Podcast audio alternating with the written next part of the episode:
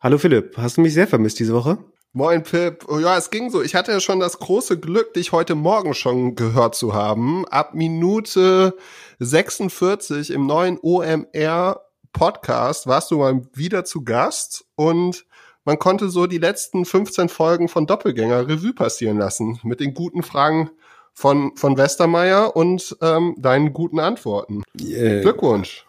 Auch, auch die 45 Minuten davor mit äh, Verena Paus, da waren, waren ja auch interessant. Es ist ja nicht so, dass man das jetzt bei 45 starten sollte.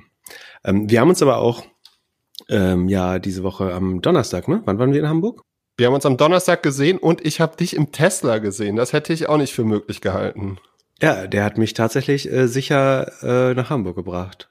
Mit, mit Autopilot teilweise. Wie war das so? Äh, ich, ich habe ja gar nichts gegen die, also diese Spaltmaße, ganz furchtbar. Und die Lackdichte. Nee, also die Verarbeitung. Nein, Spaß. Äh, ach, ich, ich habe überhaupt nichts gegen die Erfahrung. Äh, weißt du, was mich nervt, wenn, äh, wenn man Tesla-Probefahrten macht oder jemand einem das zeigt und die dann unbedingt einem so die insane Beschleunigung zeigen müssen und man nach zwei Minuten nur noch kotzen will eigentlich. Äh, das hat äh, unser, unser Fahrer und Biograf, Fotograf äh, Karl Kratz, der, der so nett war, mich zu fahren. Äh, aber es ist ein sehr guter Autofahrer. Fast so gut wie der Autopilot. Ähm, war eine sehr angenehme Fahrt mit guten Unterhaltung. Und dann haben wir ein paar Fotos, Fotos geschossen, damit wir vielleicht beim nächsten Mal schon ein schöneres Cover äh, für unseren Podcast haben. Ja, äh, war sehr witzig. Vielen Dank nochmal an euch beide, dass ihr mich besucht habt. Der gebührt vor allen Dingen Karl. Hm. Ich bin gespannt auf die Fotos und äh, mal gucken, mal gucken, ob die, ob die hübscheren Fotos und die besseren Cover dann für uns gut sind und wir mehr Sichtbarkeit kriegen oder ob wir gar nicht mehr so auffallen zwischen den ganzen schönen Fotos. Das kann natürlich auch sein. Ähm, wer sich die Fotos schon mal anschauen will oder eine, eine kleine Auswahl, der kann auf dem Instagram-Account von Karl Kratz schauen, was wir den Tag über getrieben haben. Oder auf mein, nee, bei mir war es eine Story, das sieht man nicht mehr. Naja. Ähm, Sonst, ich habe natürlich wieder ein paar Fragen für dich vorbereitet. Juhu, ich freue mich schon die ganze Woche. Äh, erste Frage. Wer ist Mr. Nice? Mr. Nice? Boah, das erste Mal kalt erwischt. Sag mir gar nichts. Sehr gut. Äh, es hat äh, ein Hörer hat kommentiert, dass du äh, Howard Marks, aka Mr. Nice wärst für ihn. Soweit ich weiß, war das ein sehr professioneller Drogendealer aus England. Ähm, und da gibt's irgendwie eine witzige Biografie oder witziges Buch über den Mann und es ist auch ein Film, aber der Film war, glaube ich, nicht so gut wie das Buch. Ich freue mich so ein bisschen, dass ich die erste Frage gestellt habe an Folge 16, die du nicht antworten konntest. Herzlichen Glückwunsch. Ich erinnere mich sogar an, den, äh, an die Antwort, aber ich hatte nicht die Zeit in dem Moment, äh, das nachzugoogeln, was ich natürlich normalerweise sofort machen würde. Dann äh, hätte ich eine Frage, die du wahrscheinlich beantworten kannst. Und zwar, wir, äh, es fühlt sich ja jede Woche ein bisschen mehr bubbly an. Und von den einen oder anderen wurde ich schon, jetzt schon gefragt, ob ich dich nicht nochmal fragen könnte, wie man sein Portfolio absichern kann. Äh, wie man es absichern kann. Ähm, also absichern ist äh, sogenanntes Hedging, also dass man versucht in, in beiden Marktphasen entweder Geld zu verdienen oder zumindest die, die Verluste und die Volatilität zu begrenzen. Ähm, das würde man, also ich würde es eigentlich niemandem empfehlen, der nicht irgendwie mindestens fünf, eher zehn Jahre Erfahrung hat. Normalerweise, also für die absolute Mehrheit, wenn nicht für 99 Prozent der, der ähm, Investoren, ist es eigentlich das Schlauste, sowas gar nicht zu machen, sondern einfach Aktien zu kaufen und ganz lange zu halten und so wenig wie möglich drauf zu schauen. Wenn man jetzt den, die, die große Blase oder das Platzen der Blase kommen sieht und möchte sich dagegen absichern. Also was man nicht machen will, also warum sichert man überhaupt ab? Wenn man jetzt aus Angst verkauft, das hätte man ja die letzten fünf Jahre jeden Tag machen können, dass man, wir hatten alle fünf, die letzten fünf Jahre immer Überbewertung am, am Markt. Ähm, also im Nachhinein würde man sagen, falsch hatten wir nicht, aber weil es ist ja weiter hochgegangen, aber vom Gefühl her oder aus Value-Perspektive hätte man jeden Tag eigentlich verkaufen wollen, weil die Aktien überteuert waren. Aber der Markt zeigt ja, dass sowas kann halt sehr lange so weitergehen und es sind halt die Erwartungen der Anleger, die den Preis machen und nicht die reinen Fakten. Ähm, deswegen will man eigentlich in den Aktien bleiben, um die positive Performance so lange wie möglich mitzunehmen, aber sich trotzdem gegen einen Absturz absichern. Das kann man machen, indem man Hebelprodukte kauft, die gegenläufig zur jetzigen Position sind. Das heißt, sagen wir mal, du bist Tech-Aktien long, also du hältst äh, mit einer positiven Aussicht verschiedene Tech-Titel, dann könnte man zum Beispiel dagegen ein Put äh, oder Knockout-Zertifikat auf den Nasdaq äh, kauf, Nasdaq 100 kaufen. Ähm, durch den Hebel, also dass man irgendwie mit einem mit einem Euro Kontrakt im Wert von 15 oder 20 Euro kauft, kann man dann eventuell zum Beispiel mit fünf Prozent einen Großteil der Downside absichern. Das heißt, man kauft so eine Art Versicherung, die sagt, wenn es weiter aufwärts geht und in den nächsten irgendwas zwischen 6 und 24 Monaten kein Crash kommt, dann ver verfallen diese Optionen. Also Put-Optionen sind einfach sozusagen die Wette auf fallende Kurse. Die verfallen dann, also die, oder beziehungsweise sie werden wertlos, weil der Markt ja weiter steigt oder auch in dem Fall, dass sich nichts bewegt oder es nur zu wenig, ein klein wenig nach unten geht, werden die sehr wahrscheinlich wertlos werden. Ähm, das ist dann okay, weil das kostet einen dann eben nur fünf oder zehn Prozent, je nachdem, wie viel Prozent der Downside man noch absichern möchte. Ähm, und wenn es tatsächlich runtergehen sollte, dann würde dieser Kontrakt oder dieser Optionsschein halt stark überproportional profitieren von den sinkenden Kursen und würde damit das Gesamt abfedern. Und in dem Fall, dass jetzt zum Beispiel deine eigenen Aktien den Markt also nicht ganz so doll sinken wie der Gesamtmarkt, könnte man theoretisch sogar Geld verdienen äh, in einer Phase, wo es heruntergeht. Ich hatte das äh, nicht aus Können, sondern aus so ein bisschen Glück tatsächlich mit dieser, mit diesem ersten Covid-Dip dieses Jahr geschafft, weil eigentlich, weil ich vorher sehr negativ eingestellt war. Also ich dachte eigentlich, das muss jetzt runtergehen und hatte deswegen relativ viele Short-Positionen auch oder Put-Optionsscheine, unter anderem auf Boeing, Ford, äh, Norwegian Airlines. Ähm, ursprünglich wegen der, der, des Groundings oder wegen des zweiten Crashes dieser Boeing 737 MAX. Ähm, und dann hat die Covid-Krise ja ähm, insbesondere die, die, die Flug, ne, die Flugindustrie sehr stark getroffen. Ähm, und dadurch hatte ich den Vorteil, dass jetzt diese, diese Put-Kontrakte relativ viel an Wert gewonnen haben, als 30 Prozent runterging mal in wenigen Wochen. Und dann konnte ich glücklicherweise so ungefähr um den Tiefpunkt rum. Also wenn man sagt, man hat genau den Tiefpunkt getroffen, ist es fast immer oder ist eigentlich immer eine Lüge.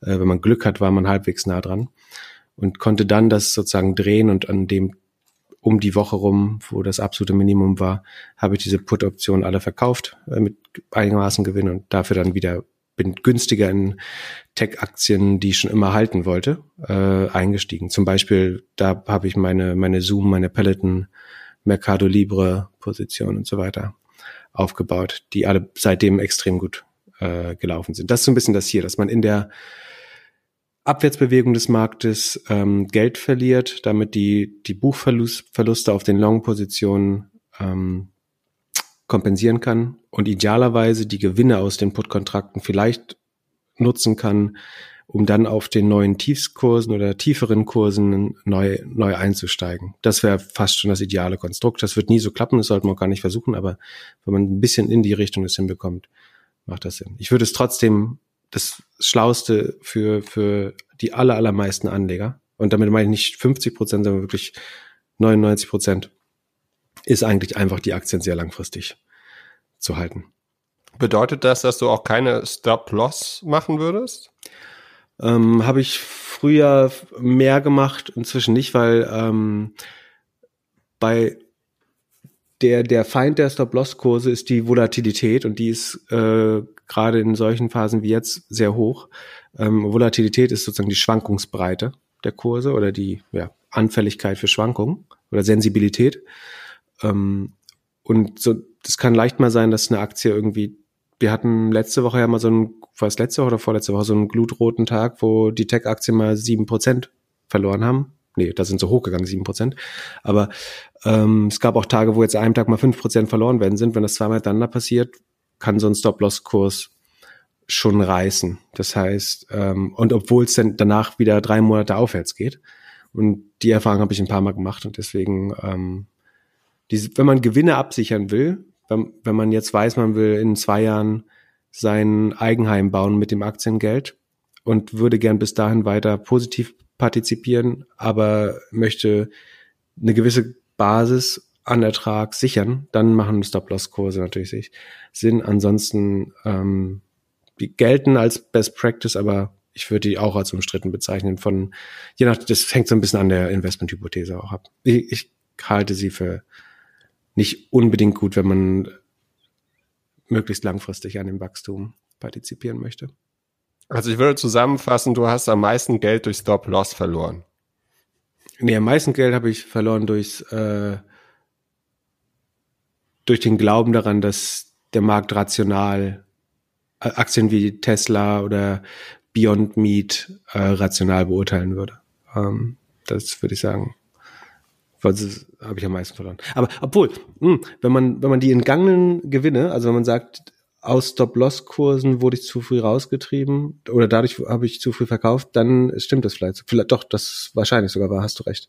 Ähm, weil ich nicht in den Aktien drin geblieben bin, zu früh rausgeflogen bin, ähm, habe ich wahrscheinlich mehr, noch mehr Geld verloren. Ja. Gut, jetzt lass uns mal ein bisschen über die schönen Sachen im Leben reden.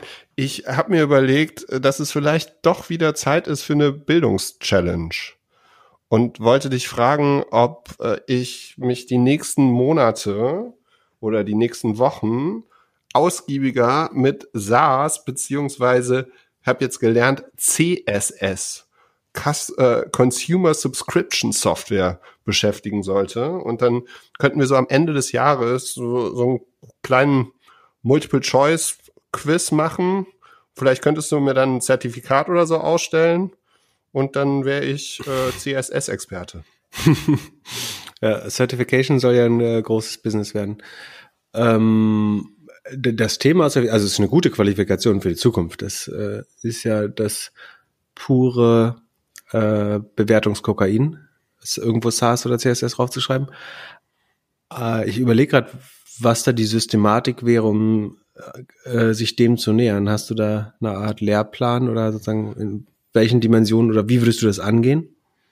Na, der aktuelle Lehrplan ist äh, unser Trello-Board. Und wenn ich mir die Sachen so angucke, auch die Sachen, über die wir heute reden, ähm, da ist ja schon eigentlich immer, immer SaaS dabei. Dann kommt man immer irgendwie an Bessen, wie heißen sie? Bessen, Bessemer Ventures, mhm. Cloud Index und so. Dann hört man dich immer mit der 40%-Regel und so weiter. Und ich habe gedacht, das könnte ich einfach jetzt so mitnehmen in den nächsten Podcasts und immer ein bisschen tiefer einsteigen. Ja, dann müsste ich mir einen, einen Test, Abschlusstest für dich ausdenken. Das machen wir vielleicht. Mal schauen. Ähm, aber also ich erwarte ein bisschen Eigenengagement. Also vielleicht äh, die Challenge ist ja, du äh, präsentierst mir so wie auch beim Podcast SEO jede Folge ein, ein Learning Bit aus dem Bereich SaaS oder Consumer Subscription. Bist du bereit? Das, das ist wieder Arbeit. Tut mir leid. Der Schüler hat aufgeschrieben, ähm, ich, ich schau mal. Also wir, wir fangen die, die Stunde dann an, oder die Doppelstunde, ist ja meistens eine Doppelstunde. Und ich gebe dir einen Insight. Ähm, ich fand auch, ich habe heute, also du hast ja wieder 40% Rule erklärt heute Morgen. Rule of 40, ich muss sagen, heißt sie. Äh, äh, genau, wenn ich, wenn ich einen Podcast von dir höre, merke ich mir manchmal mehr, als wenn ich den Podcast mit dir aufnehme. Wahrscheinlich liegt es daran, dass ich hier auch parallel immer gucke, ob die Aufnahme kommt. Ähm, aber das, das äh, habe ich, äh, hab ich für mich so mitbekommen. Und dann habe ich so ein bisschen reingeguckt und war überrascht, wie alt das doch schon ist. Also, das ist ja ist eine so ganz, ganz alte 2014. Weisheit. Ja, also äh, ich habe die auch nicht auf erfunden. jeden Fall nicht neu, neu erfunden. Nee, nee, habe ich auch gar nicht behauptet. Nein, nein. Äh, habe ich explizit ausgeschlossen. Ähm, nee, nee, die ist äh, alt, alt, alt bekannt. Was ich spannend finde, ist, dass ich äh, im OMR-Podcast äh, ungefähr doppelt bis dreimal so schnell rede wie hier. Ähm, komischerweise. Vielleicht, ja, wenn, wenn einem nicht so ein, wenn einem nicht so ein Retard gegenüber sitzt. nee. Oder habe ich mich echt gefragt, ob die das, äh, ob die das auch auf 1,25 äh, gespielt haben. Ich glaube, naja. dass du einfach bei der Präsenz von Westermeier so nervös bist, dass du da ganz schnell hektisch wirst. Ja, ich habe mich versucht zu beeilen, weil die Zeit so wertvoll ist. Genau. Das, das, das wird's gewesen sein. Ähm, so, sagen wir, was trinken wir denn heute? Wir äh, trinken ein Riesling. Und ja. zwar haben wir den, wir kriegen immer mehr Wein geschenkt, äh, geschickt und geschenkt, was echt cool ist. Und dieser Wein ist von Weingut Knebel, wieder ein Moselwein, Riesling von den Terrassen 2019, wird natürlich in den Shownotes verlinkt. Und meine Frage war, ähm, ob der liebe Tobias Eiblich, ich hoffe, Name wieder richtig ausgesprochen, wahrscheinlich wieder falsch, so wie Eibich. du lachst. Eibich. Eibich, hm? ähm, ob du den kennst. Und ähm, ja, wie erfolgreich er seine Firma verkauft hat, frage ich mich, weil er hat uns geschrieben, er hätte seine Firma verkauft und hätte dann, weil er aus Wettbewerbsgründen nicht in der lieben Internetbranche arbeiten darf, ein Zwei-Wochen-Praktikum im Weingut gemacht. Und ähm, ja, wahrscheinlich hat er jetzt doch ein bisschen Marketing gemacht, weil der Wein wird verlinkt, er wird getrunken. Mir schmeckt er sehr gut. Du hast den Namen ähm, noch nicht gesagt übrigens. Äh, Knebel. Oder hast du es gesagt? Dann Weingut Knebel. Hast du, glaube ich, überhört. Achso, entschuldige. Ja. ja, wenn der Tobias Eibig äh, zwei Wochen Praktikum in einem Weingut macht, klingt das für mich eher, als wenn er Sozialstunden ableistet, ehrlich gesagt. Ähm, wenn ich, also so oder so, viel, vielen Dank für den Wein. Ähm, das kann kurz kosten. Also er kommt wieder so, kommt wieder, hatten wir nicht letztes Mal auch schon Winningen? Das ist wieder da Koblenz, deutsches Eck, äh, Mosel läuft in den Rhein rein. Steillage Schiefer in der Regel. Genau. Oh ja. Deutlich mehr Schiefer als äh, letztes Mal. Mag ich sehr. Oh, guter Wein. Kommt an meinen Lieblingswein von Volksheim rein. Hm. Hat er sehr gut ausgesucht. Ich stelle mir vor, dass ein bisschen Schweiß von Schweiß unter seine Hände Arbeit äh, reingeflossen. Aber das ist von 2019. Falls er da nicht auch schon Sozialstunden ableisten musste, ähm, ist es natürlich unrealistisch. Nein, im Ernst, vielen Dank äh, äh, Tobias Eibig. Ähm, ja, der ist lange Zeit im Internet, äh, früher in der SEO-Branche, dann in der, naja, auch so eine Art Subscription oder ähm, Digitalisierungsbusiness, soweit ich weiß, unterwegs. Ähm, aber sehr netter Zeitgenosse. Und ich glaube, seine Freundin ist äh, Sommelier, äh, was natürlich mhm. Haupt, Hauptgewinn ist. Also gleich nach unser beider Lebensgefährten, aber ähm, praktisch. Das Weingut ist auf jeden Fall ein kleines Weingut, hat äh, sechs Hektar.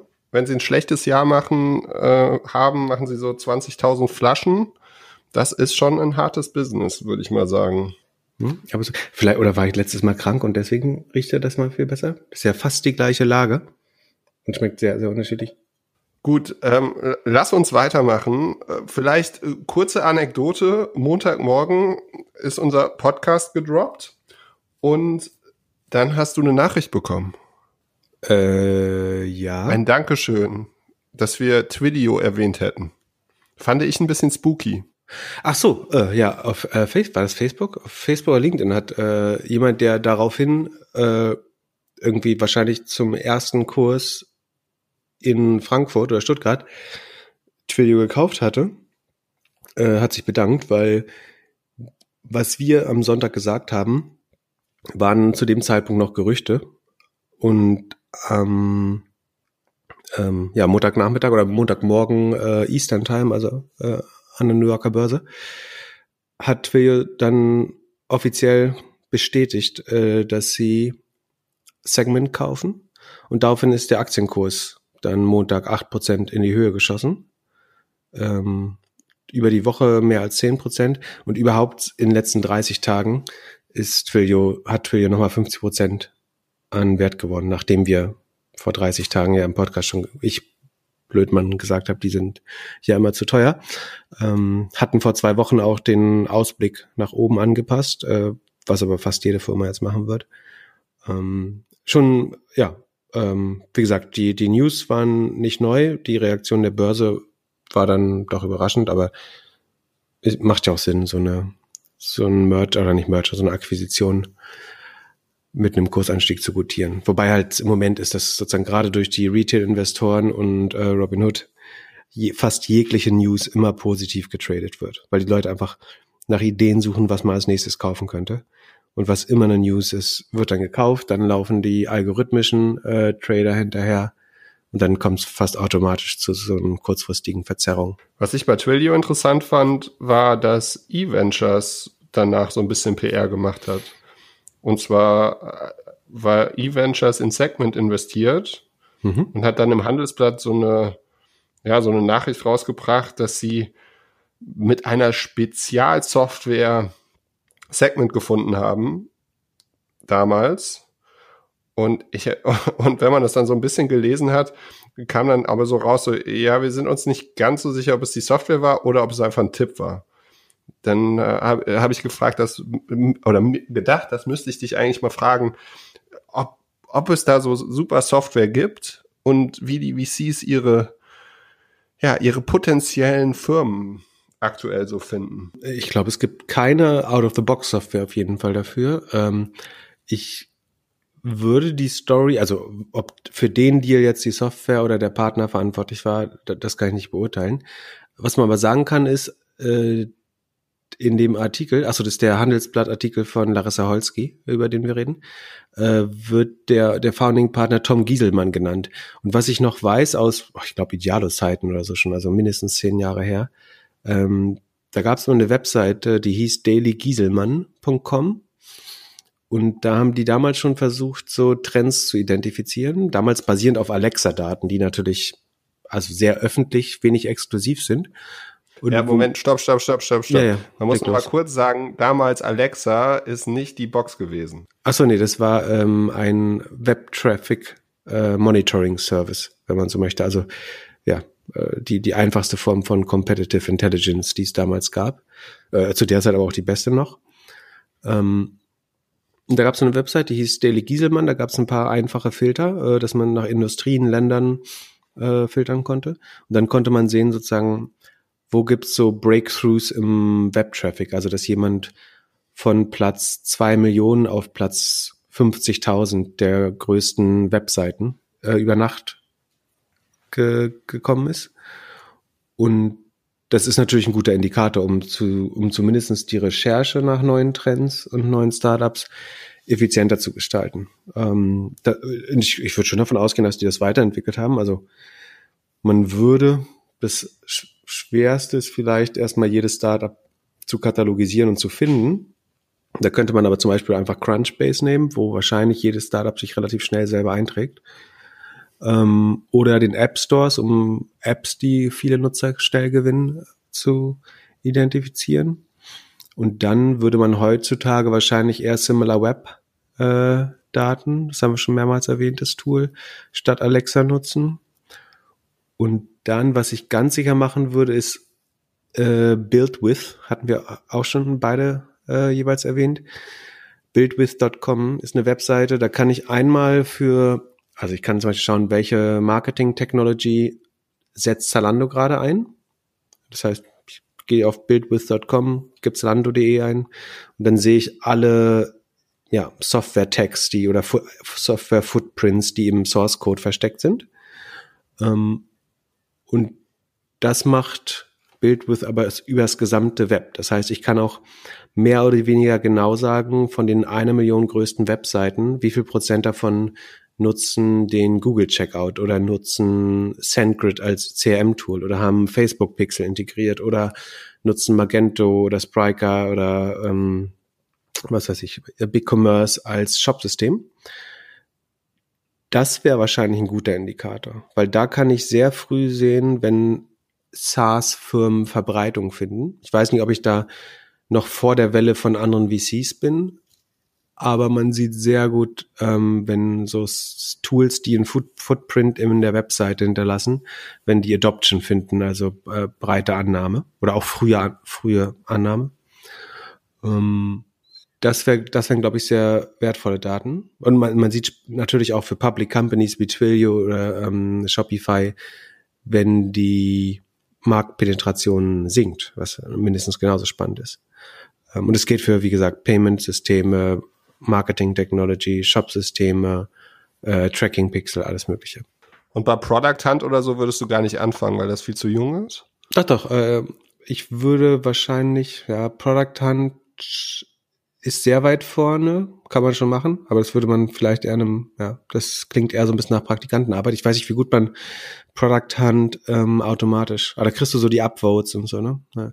Äh, ich würde mir auf jeden Fall wahrscheinlich äh, Reddit und Stack, äh, Stack Overflow anschauen bei, bei Software Tools, ob ich da Signale herbekomme und natürlich, um aus der App-Welt ähm, Signale zu bekommen, die App Stores scrapen oder App Any oder ja, Sensor Tower, aber wahrscheinlich eher App Any einsetzen, um da zu sehen, welche App. Aber ich würde behaupten, vielleicht mit Ausnahme von Stack Overflow, Product Hunt und eventuell BuildWith, so wirklich, also in dem Artikel wird es ja so dargestellt, als wenn sie Startups vor der ersten Series A oder Seed Runde damit erwischen könnten das halte ich für schwer. Sieht vielleicht gerade so. Ähm, also vor das, dass sie vor der Series A das schaffen, dazu könnte so ein Tool helfen. Ich glaube, um wirklich ein geniales Seed-Funding zu machen, ähm, obwohl das ist ja auch gar nicht äh, unbedingt äh, E-Ventures-Segment. Also für Series A ist vielleicht auch ein, ein guter Ansatz. Es gibt ja ähm, Google Ventures macht angeblich komplett auf AI äh, basiert die Investmententscheidung oder größtenteils. Ähm, das heißt, die geben einfach die letzten Funding-Runden, die bestehenden Investoren und so weiter, ähm, Ort, Segment, Industrie ein. Und dann kommt es zu einer mehr oder weniger automatisierten Investmententscheidung. Was dann natürlich dazu führt, dass der Computer würde immer sagen, investier da, da rein, wo Excel drin ist, wo Index Ventures drin ist, wo Bessemer, ähm, First Round, Union Square drin ist, was auch immer. Ähm, und nimm immer Founder, die zwischen irgendwie 20, 45, weiß, männlich sind. Ähm, das ist, glaube ich, gefährlich, sich komplett auf sowas zu verlassen, weil du natürlich die, die fürchterlichsten aller Biases da drin hast, die andere weiße Männer vorher ähm, produziert haben bei ihren Investmententscheidungen. Deswegen finde ich den Ansatz eigentlich doof. Und wie gesagt, du kommst halt nicht so ahead of the curve. Also du schaffst es nicht, vor die Ventures zu identifizieren, bevor jemand anders investiert hast mit so einem äh, Segment. Ich glaube, so für, für Vorselektion kann so ein Tool, wie da beschrieben wird im Artikel bei eVentures, total gut sein. Dass du so ein echtes Trüffelschwein damit bauen kannst, das glaube ich ehrlich gesagt noch nicht, weil dazu musst du ja eigentlich in so einer Art, also bei Soft Softwarefirmen ja in so einer Art Beta-Phase fast schon investieren oder wenn weniger als 1000 Kunden das in der Regel nutzen. Äh, und das ist nach allem, was ich glaube, outside in oder durch Tools nicht abbildbar. Ja, ich habe gedacht, dass VC immer so ein Netzwerkpartner-Thema ist. Also, dass immer die gleichen in immer die gleichen Themen investieren und dann werden halt Sachen vorgeschlagen und dann wird investiert. So. Wie ja, du eben auch beschrieben hast, sind immer die gleichen, die irgendwie bei den richtig großen Fischen dabei sind. Ja, du willst halt eine Reputation für ein bestimmtes Thema auch haben. Ne? Also in Deutschland, wenn du irgendwie was mit SaaS baust, dann möchtest du als Gründer wahrscheinlich äh, mit Point 9 reden äh, oder so. Und das ist eigentlich die Reputation, die du dir aufbauen willst. Und das ist ja genau, was Google Ventures dann nicht hat. Also wenn ich weiß, die investieren jetzt in meine Firma, weil irgendeine Maschine gesagt hat, wir folgen einfach aufgrund von Lineardegression allem, was Excel gemacht hat. Ähm, das ist jetzt nicht ein guter Pitch für einen Gründer finde ich. Also A, wenn du das Investment von Excel hast, kannst du eh wahrscheinlich relativ einfach äh, weiteres Geld bekommen sein. Das geht der Firma ganz furchtbar. Ähm, von daher glaube ich, am Ende brauchst du schon ein Netzwerk und eine, eine Corporate Brand letztlich als VCs, dass du äh, entweder dich durch irgendwie besonders faire Interaktionen, durch viel Operational Knowledge auszeichnest oder eben durch Expertise in einer gewissen Industrie oder einfach ein gutes Portfolio ähm, profilierte Partner. Halte ich letztlich für wichtiger. Aber ich, ich glaube trotzdem, dass, dass du die Screening-Prozesse und so schon auch ein bisschen automatisieren musst. Also ein Tool zu haben, in das ich eine Domain reinschmeiße und bekomme ein bisschen mehr Daten, als ich jetzt in Crunchbase auch finde, äh, ist so oder so wertvoll, würde ich behaupten. Was hast du denn äh, früher für Hacks gemacht, äh, um Alexa ein bisschen auszutricksen? Du meinst die Alexa-Traffic-Daten zu manipulieren? Ja. ja. Äh, typischerweise hat man in der ganzen Firma bei jedem, also es war ein Panel, wie bei der deutschen GfK zum Beispiel, die die ähm, irgendwie Kon Konsumentenpräferenzen ähm, misst oder auch die die TV-Einschaltquoten werden ja auch mit so einem Panel äh, gemessen. Und die rechnen halt damit, dass jeder 50. Deutsche diese Toolbar installiert hat, die sogenannte Alexa-Toolbar, war das damals. Und wenn du schaffst, dass in deiner Firma halt 100 Prozent der Mitarbeiter die Toolbar haben und du hast 100 Mitarbeiter, dann wirkt es halt eben so, als wenn äh, 5000 Leute auf der Webseite surfen und nicht nur 100. Das heißt, man konnte das so ein bisschen manipulieren, indem man die Alexa-Toolbar in Gegenden verbreitet hat, wo die entsprechende Webseite äh, aufgerufen wurde. Wenn man das, der Sinn war halt nicht so groß, ne? Also da ein Vermarkter hätte sich jetzt darauf nicht verlassen, glaube ich. Äh, aber das war möglich, das zu manipulieren, relativ gut. Ja, ich erinnere mich, dass da vor geraumer Zeit irgendwann mal was passiert ist. Lass uns mal über Polen sprechen. Ja. Mhm. Da war ein großer Deal die letzten Tage. Eine große Aktienstory. Genau, ähm, Allegro. Allegro, der führende polnische Marktplatz, also man kann, glaube ich, mit Fug und Recht sagen, das Amazon von Polen, ähm, ist an die Börse gegangen. Ist die viertgrößte Webseite in Polen, also nur noch ähm, Google, YouTube und Facebook sind größer als Allegro. Im Shopping sind sie die ganz klare Nummer eins. Am ehesten eine Alternative wäre Ceneo, die aber auch zu Allegro gehören, und AliExpress, also das ist eine äh, Alibaba-Tochter, ähm, ist noch relativ groß, aber auch nur ein Zehntel von Allegro, glaube ich. Ähm, in Polen ansonsten ist Allegro der absolut unangefochte Marktführer in der ähnlichen Position wie Amazon, Marktplatzmodell. Ähm, müsste dieses Jahr so um die 700.000, 800.000, äh, schon 800 Millionen, das habe ich im OMR-Podcast, ich verwechsel dann immer Millionen und Milliarden und also gar nicht, weil ich nicht rechnen kann oder es nicht besser weiß, sondern einfach so beim Quatschen. Ähm, das, das wäre mal eine schöne Aufgabe für dich. Äh, du kriegst immer einen Keks, wenn du mich auf einen Millionen Milliarden Fehler hinweist. Ähm, Krieg erstmal Shopify und Spotify hin, dann reden wir über die Zahlen. Ach, stimmt, das ist ja das andere Problem. Ähm, Genau, also die äh, liegen irgendwie bei 700 Millionen äh, Umsatz dieses Jahr voraussichtlich. Wachsen jetzt durch Covid auch 50 Prozent. Zum Vergleich Amazon war so um die 42 Prozent. Äh, und haben 30 Prozent äh, Earnings-Marge, also sehr profitabel. Das einzige Problem ist eigentlich, dass sie hauptsächlich in, hauptsächlich in Polen, so ein bisschen in Zentral-Osteuropa noch unterwegs sind und insgesamt ist Polen halt 15 Prozent der Kaufkraft von Deutschland, also relativ klein. Ähm, aber dort sind sie der absolute ähm, Primus. Es gibt noch kein Amazon in Polen. Polen das polnische Volk kann ähm, theoretisch, glaube ich, bei Amazon Deutschland bestellen. Dann kriegen sie es lustigerweise auch aus dem gleichen Land geliefert, ganz oft, weil die großen ähm, Verteilerzentren sind ja ganz oft äh, an der polnischen Grenze, wo, auch wir unsere Pakete herkommen. Ähm, zum, also in Katowice ist eins, in Tschetschen, Stettin, äh, Lodz und ach, ich weiß nicht wo. Ähm, ich habe dich vor der ähm, vor der Sendung mal gefragt, ob du zufällig noch vom hast du beim Prime Day eigentlich bestellt? Wenn du den Karton jetzt gerade noch hast, ähm, da müssten so Kürzel draufstehen. Da du in Hamburg bist, würde ich vermuten, dass eventuell FRA1 HAJ8 und dann, ähm, ja, das müsste draufstehen. Vielleicht Winsen. Also bei mir steht oben, oben links steht MUC3. Das okay. wird wahrscheinlich München sein. Eigentlich müsste Hamm 2 stehen. Ja. Mhm. Unten links steht PRG2. Das sollte Prag sein. Ja, das ist relativ exotisch, weil eigentlich müsste es über, ähm, also der üblichste Weg wäre äh, Bad Hersfeld, was F, also Frankfurt 1 ist, dann das ist das Logistikzentrum, dann geht's meistens durch, also bei mir geht's dann meistens durch Hannover als Sortierzentrum. Und dann wäre bei mir das äh, sozusagen letzte Verteilzentrum ist bei mir dann DBE 1, das ist äh, Berlin-Moabit. Und bei dir wäre am ehesten eigentlich Hamburg das. Spannend. Also ja, aber dann hast du es, deins ist dann zum Beispiel aus Prag. Das ist jetzt nicht Polen, sondern die Tschechei, aber ähm, ich hatte diese Woche auch ich glaube, zwei waren über diesen Weg Bad Hersfeld, ähm, Hannover gekommen und zwei waren tatsächlich aus Katowice äh, gekommen. Genau, aber. Und was also, ist der Grund, warum Amazon nicht in Polen ist? Ähm, die, die Marktgröße. 15 Prozent von Deutschland ist äh, ein Fliegenschiss für Amazon. Äh, also es, ich würde behaupten, es lohnt sich nicht.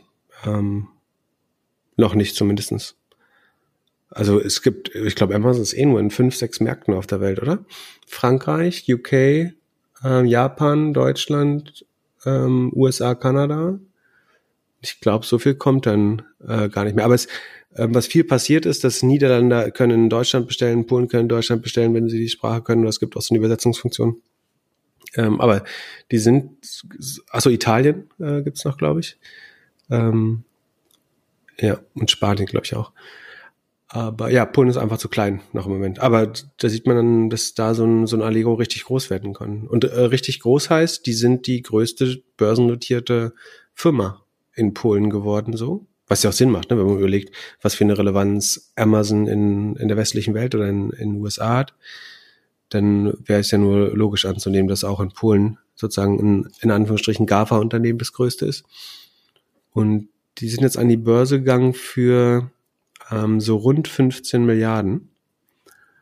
Und das ist ein ganz guter Erlös, wenn man bedenkt, dass das 2016 noch von Nespers, ähm, hatten wir glaube ich auch schon mal drüber geredet, das ist eine, ein südafrikanischer Verlag, aber der viel Internetgeschäft hat, un unter anderem OLX und eine Beteiligung an Tencent gehört dazu.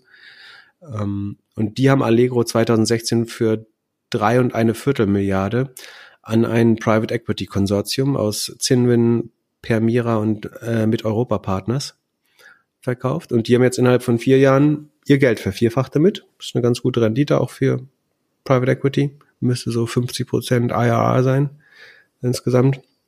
Hatten am ersten IPO-Tag nochmal so einen 60 Prozent Anstieg und sind damit jetzt auf äh, 15 Milliarden Euro äh, gekommen.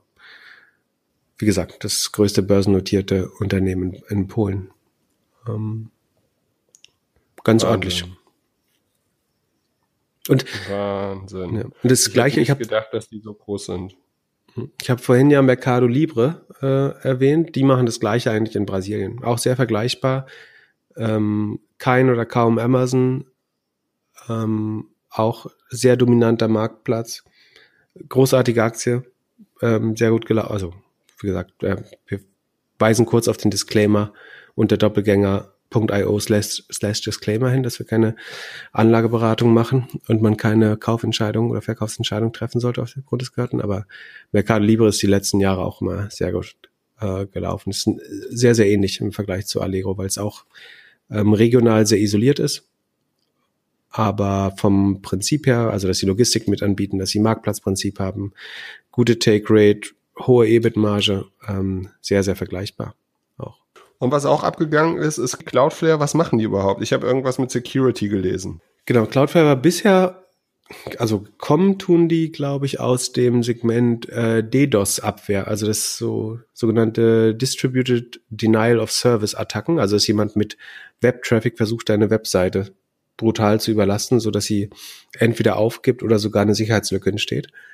Ähm, ursprünglich ist Cloudflare so, ein, ja, so eine Art Firewall oder Sicher so ein Sicherheitslayer, so eine Edge, die du dazwischen schaltest, zwischen die Webseite und äh, den, den Nutzer, der darauf will, oder die verschiedenen Nutzer. Also das ist aber im weitesten Sinne eine, eine Security- oder Sicherheitslösung, genau. Und was die jetzt announced haben, die haben eine Zero Trust Week gehabt. Also sozusagen, wenn man Security verkauft, muss man Angst sehen, das macht Sinn und der Zero Trust Week haben sie ein neues Produkt, das Cloudflare One, One heißt, äh, annonciert. Und das ist, sie nennen das selber, a platform to connect and secure companies and remote teams anywhere on any device. Ähm, ins Deutsche übersetzt, ist es ein sicheres Firmennetzwerk. Äh, und natürlich zu Zeiten der Work-from-Home-Economy unheimlich wichtig, weil es ist schwer genug, die Rechner von Menschen äh, in einer Unternehmung zu sichern. Aber wenn jeder zu Hause von dem gleichen Laptop, wo er nachts auch Pornos guckt, ähm, sich ins Firmennetzwerk einloggt, ist die Gefahr, dass die Rechner kompromittiert sind, natürlich viel, viel, viel größer.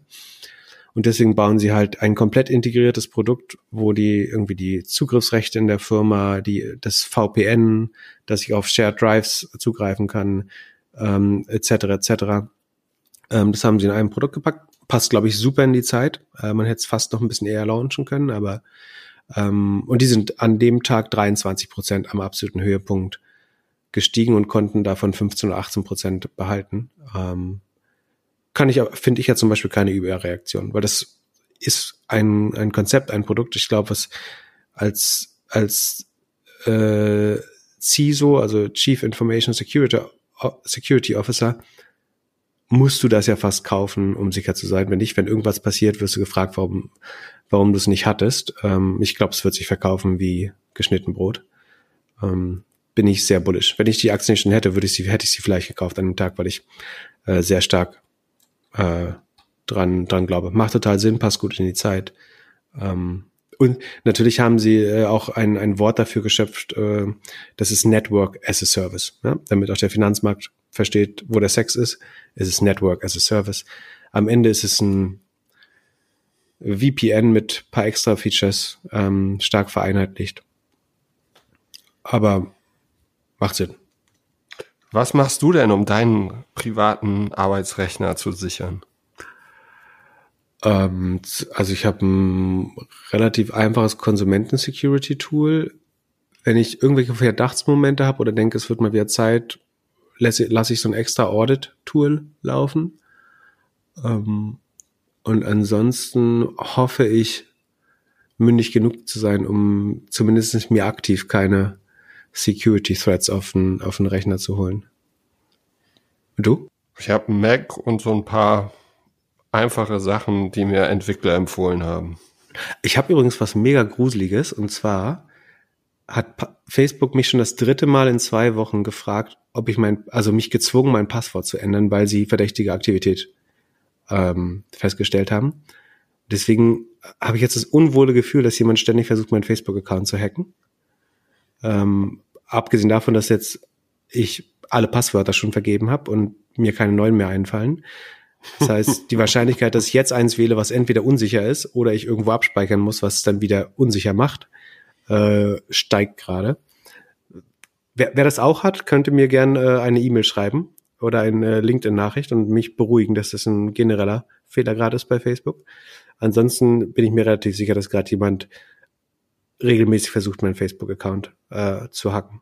Und es ist nur eine Frage, also wenn ihr irgendwann komische Links seht oder Nacktbilder von Philipp Glückler, dann äh, wurde mein Facebook gehackt.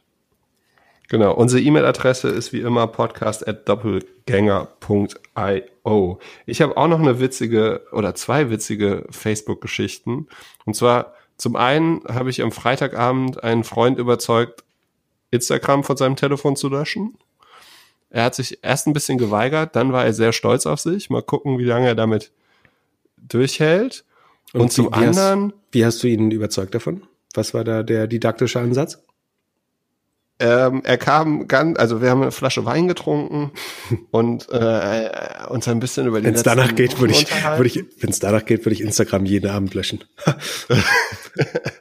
und ähm, dann hat er erzählt, wie stolz er ist, dass er die Spiegel-App gelöscht hat, weil sie ihn so genervt hat und er da so viel, also durch die Push-Nachrichten und generell äh, die Headlines irgendwie das Gefühl hat, er verschwendet zu viel Zeit und dann ging es irgendwann um, wie viel Zeit man auf Instagram so verliert und alles. Und äh, ja, nach der Flasche Rotwein wurde dann auch Instagram gelöscht.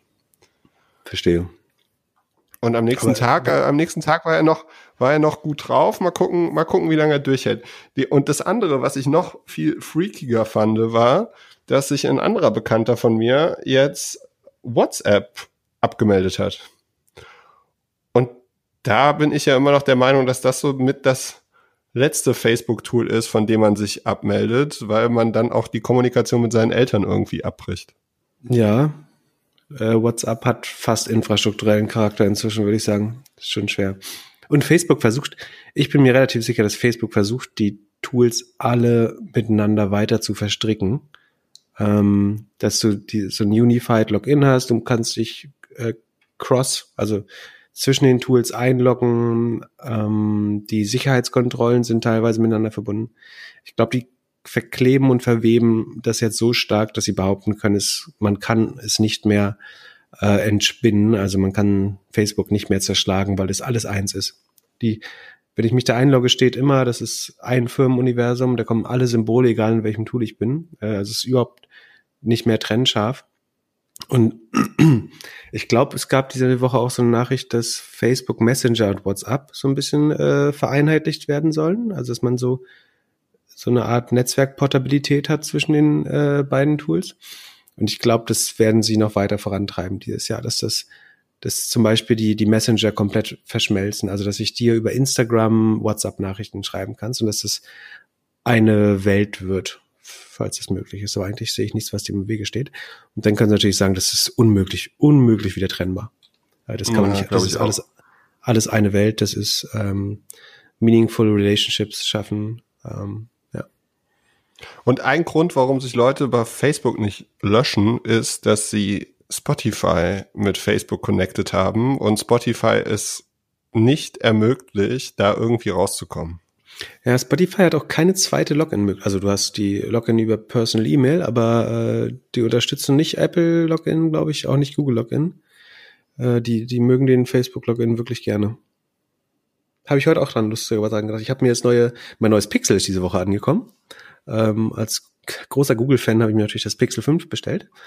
Ähm, und dann muss man sich an alle Apps nochmal neu, ähm, also der, das Übertragen der Accounts ist denkbar einfacher, man muss sich dann trotzdem nochmal einloggen auf dem neuen Handy. Und da ist mir genau das bei Spotify eingefallen, dass äh, es eigentlich fast nur Facebook als Weg gibt. Ähm, ja, mal gucken. Vielleicht ist das, also da Apple ja Spotify nicht mag, ist vielleicht ist das der Weg, dass Spotify sich immer mehr an an Facebook klammert. Ich glaube, Spotify, äh, Apple mag Spotify. Spotify drückt so schön Geld ab bei Apple jedes Mal. Ich glaube, Apple ist es vollkommen egal, ob Leute Musik auf Spotify oder auf Apple hören. Am Ende verdienen sie bei Spotify wahrscheinlich sogar mehr als. Aber hast du nicht gesehen, Apple. dass die auf diesem Home, äh, auf diesem HomePod, nee, HomePod ist das Ding von von Google oder von Apple. Auf jeden Fall gab es so ein Screen. Und alle Musik-Icons waren drauf, auch von Amazon, aber nicht Spotify. Achso, na, vielleicht, weil Spotify jetzt ähm, die, also klagt, ne? Oder sozusagen eine Beschwerde oder Antitrust-Beschwerde macht. Also gut aufeinander zu sprechen sind die bestimmt nicht, aber wirtschaftlich sind sie trotzdem noch ein Profit, starker Profiteur von Spotify, weil am Ende generieren die Service Revenue. Und je mehr sich Audio-Streaming als Konzept insgesamt verbreitet und solange das über den App Store geht äh, als Medium oder als Mittler, ähm, sieht sich Apple wirtschaftlich da als Profiteur. Das, ansonsten finde ich es natürlich nervig, dass da ständig Leute beschweren. Ähm, ja, macht Sinn. So, was hast du bei Amazon am Prime Day gekauft? Ähm, ich war vorbildlich rational. Ich habe mir nur gekauft, was ich sowieso über den, über den Rest des Jahres gekauft hätte nämlich äh, die übliche Chino. blaue Chino. Genau. ja, war nicht schwer zu raten, oder? Ähm, Hem Hemden kann man bei, also die kaufe ich äh, bei dem spezialisierten Laden. Ähm, ansonsten, ja, Unterwäsche und Socken, glaube ich. Also wirklich so, ja, Kleidungsverbrauchsartikel. Äh, super vorbildlich. Irgendwie im Schnitt 30, 40 Prozent gespart nur Sachen, die ich eh benutzen würde oder kaufen würde. Und dann hat mir irgendwie nachmittags um sechs äh, ein Bekannter einen Link geschickt, wie man in der Kategorie Single Malt Whisky nochmal 20 Prozent zu den Prime, Prime Angeboten sparen kann. Und dann habe ich mir nochmal für 200 Euro äh, wirklich sehr gute und krass vergünstigte äh, Whiskys größtenteils zum Verschenken, also ich trinke selber gar kein Whisky eigentlich, äh, gekauft ähm, gab es ein bisschen Backlash für. Fanden manche Leute nicht gut, dass man äh, Alkohol so stark ähm, discountet. Ähm, aber die Angebote waren wirklich unschlagbar, muss man machen. Also wenn man irgendwie Leute hat, die sowas gern trinken und es waren noch wirklich gute dabei, dann so bin ich dann doch wieder ein bisschen reingefallen. Aber ich langfristig mache ich auch damit, äh, spare ich auch damit Geld. Und du? Eigentlich, also ich glaube ja nicht an Verschwörungstheorien, aber an eine schon. Und zwar ist unser Philips Mixer einen Tag vor dem Prime Day kaputt gegangen. Sonst hätte ich wahrscheinlich gar nichts gekauft. Und dann habe ich einen neuen Küchenmixer gekauft. Und du glaubst, das war geplante Ob Obsoleszenz? Genau. Das heißt, du hast nur einen Mixer gekauft zum Prime Day? Ja, und, und ein Bügeleisen. Ich habe mir jetzt mal seit langem für, für unser schönes Fotoshooting mit Karl ein Hemd gebügelt und habe dann gemerkt, dass wenn ich mir in Zukunft noch mal ein Hemd bügeln muss. Hast du das selber ähm, gebügelt? Ja, nicht schlecht. Ah, das, ne? das, erklärt einiges. Ja. Ja, ja, wenn man zweimal im Jahr ein Hemd anzieht, dann muss man es nicht zur Wäscherei geben. Was ist das andere Mal? Ähm, das ist ja die wichtige Frage. Zu welcher Gelegenheit siehst du sonst? Erzähle ich dir, erzähle ich dir am Ende des Jahres. Vor, vor Gericht. das ist schon mal der Teaser. Und äh, ja, das war es eigentlich schon. Ich habe äh, hab meinen 25% Gutschein bei About You eingelöst. Da habe ich mehr gekauft. Ähm, und das war's. Und ich hätte noch eine, was eine hast du da, Was hast du da gekauft? Was hast du bei About You gekauft? Kinderklamotten. Kinderklamotten, alles von Best Buy, Eigenmarke. Kein Jack Jones diesmal. Aber so klein bist du doch gar nicht. genau. ähm, und äh, ja, da bei About You hat alles super funktioniert. Da geht natürlich jetzt, wie das bei Mode so ist, auch einiges wieder zurück. Und ja, meine auf jeden Fall meine Shoppingfrage. Vielleicht, äh, ich habe ja das letzte Mal ganz gute T-Shirt-Tipps bekommen. Moment, dann ähm, gibt's nächstes Mal aber nur einen 20% Gutschein. Das weißt du auch, ne? Wenn du jetzt zu viel zurückschickst.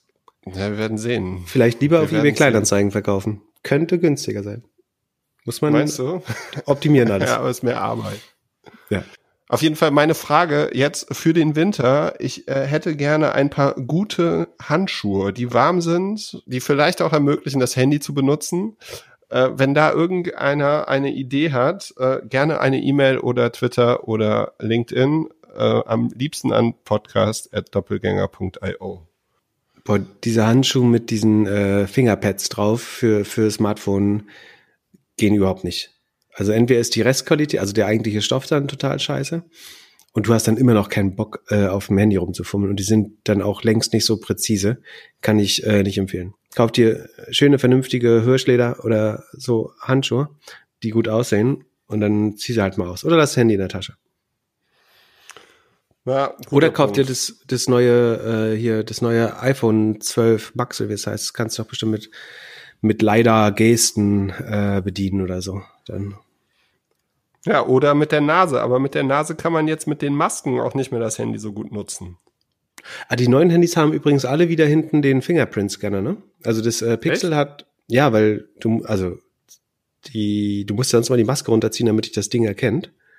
Ähm, deswegen sind jetzt, ich glaube, das neue iPhone, glaube ich auch, die sind beide wieder zurück zum Fingerprint-Scan gegangen, weil jetzt in der Covid-Zeit äh, natürlich die, die, äh, wie heißt das, Face Authentification, äh, oder ja, deutlich weniger hilfreich ist.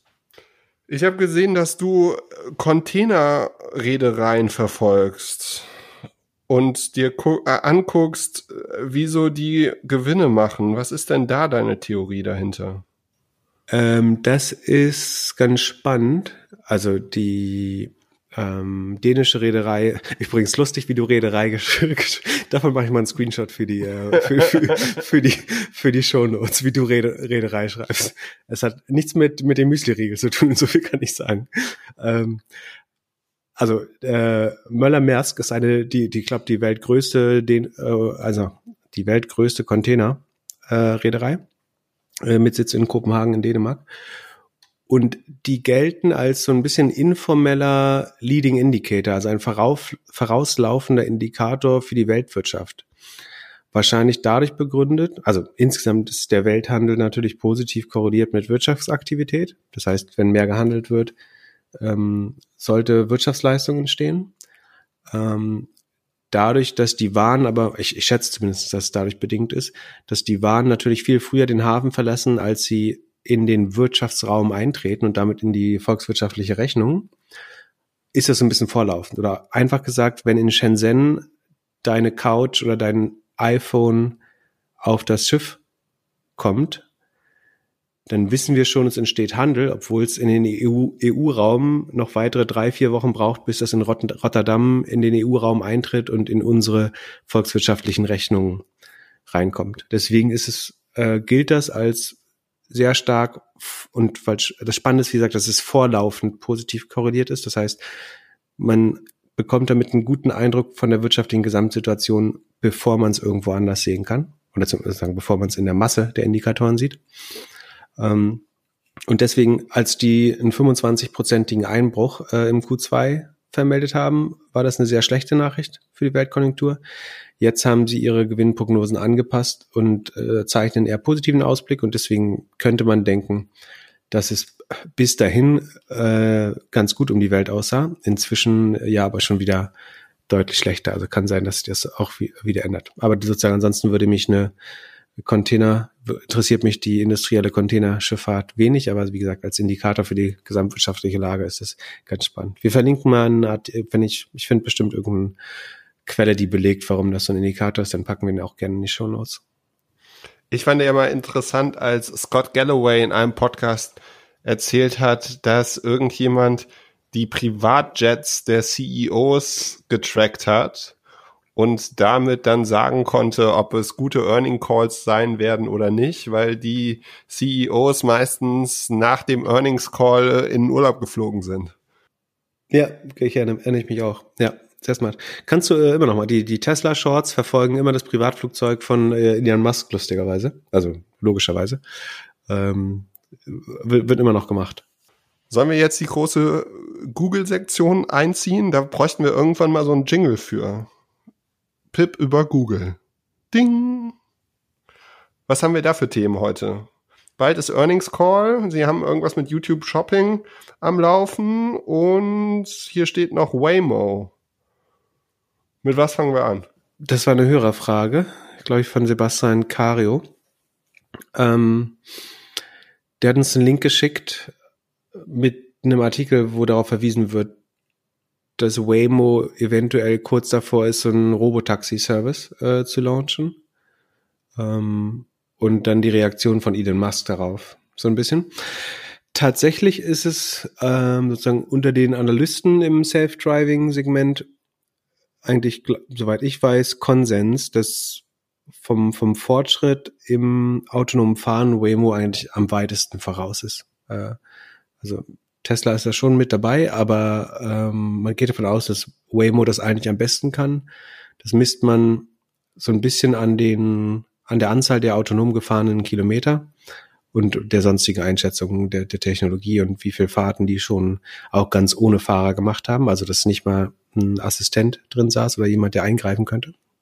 Und Waymo ist schon fährt 20 Prozent der Fahrten bereits ganz ohne Fahrer ähm, und testet in irgendwo in Nevada oder so schon, wo die Straßen ein bisschen breiter sind oder ein bisschen einfacher strukturiert, ähm, einen kompletten Robotaxi-Service. Äh, und wie gesagt, ich bin mir sehr sicher, dass Google da wirklich weit voraus von der Technologie ist. Es würde zum AI-Fokus passen. Ähm, die haben mit als erster die eigenen Chips dafür gehabt. Ähm, das macht Sinn. Die, die twittern einfach nur weniger darüber als, als Elon Musk. Und deswegen bleibt es ein bisschen äh, im Verborgenen. Ähm, Musk findet das natürlich weniger spannend. Der sagt irgendwie, das ist ein, nur ein sehr eingeschränkter Use Case, äh, den sie da demonstrieren. Tesla wird natürlich viel mehr können. Und die, die Hauptdebatte, die es da immer gibt, ist, dass er den Konkurrenten vorwirft, dass sie LiDAR benutzen, äh, was so eine Mischung zwischen Laser, also Lichtimpulsen und äh, Radar ist. Und Tesla versucht sozusagen nur auf Basis von Kameras zu fahren was sie nicht machen, weil das zwangsläufig das bessere Modell ist, sondern weil es vor allem das viel günstigere Modell ist und weil also leider auch deutlich mehr Energie verbraucht. Und das geht dann die Energie zur für das Autonomous Driving oder für die Sensoren geht dann von der Reichweite ab und das ist für einen Hersteller natürlich doof. Und wie gesagt, die LiDAR-Sensoren sind viel teurer als normale Kameras.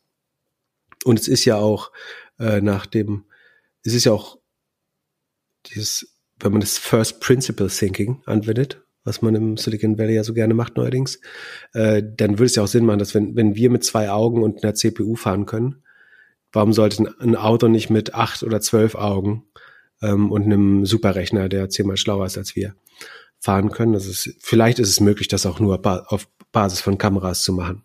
Ähm, kann schon gut sein. Aber das ist immer so ein bisschen äh, die Debatte. Google verwendet oder mehr Waymo verwendet auf jeden Fall auch leider äh, Sensoren. Und was ist denn das First Principle Thinking?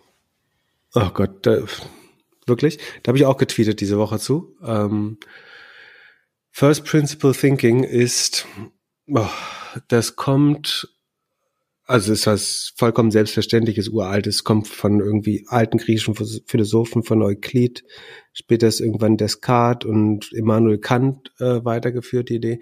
Es geht letztlich darum, dass du Denken in Analogien oder Deduktion und Rückschlüsse die sozusagen vor dir gemacht worden sind, also die sagen, die nur Allgemeinwissen sind oder tradiertes Wissen, dass du die erstmal ablehnst, sondern versuchst jedes Problem auf die kleinsten unwiderlegbaren Bestandteile zurückzuführen.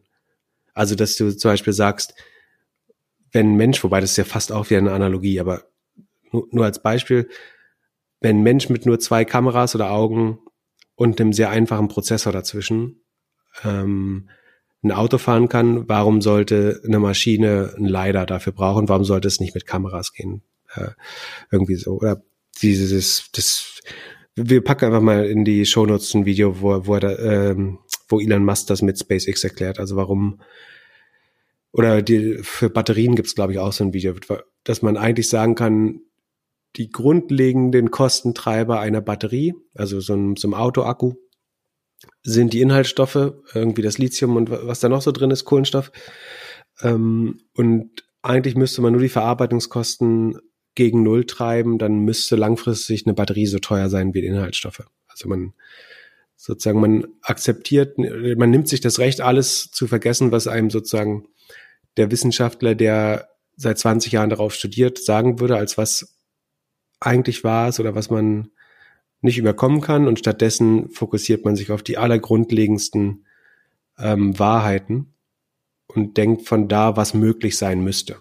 Ähm, das ist natürlich ein, ein, guter Weg, um Dinge neu zu denken und ähm, auch ja revolutionäre oder alternative Lösungen zu finden. Aber mein Gefühl ist, dass es auch sehr so eingesetzt wird wie damals das Wort New Economy zu neuer Marktzeiten, wo man gesagt hat, wir müssen jetzt, Gewinne sind nicht mehr wichtig, Bewertungen sind nicht mehr wichtig.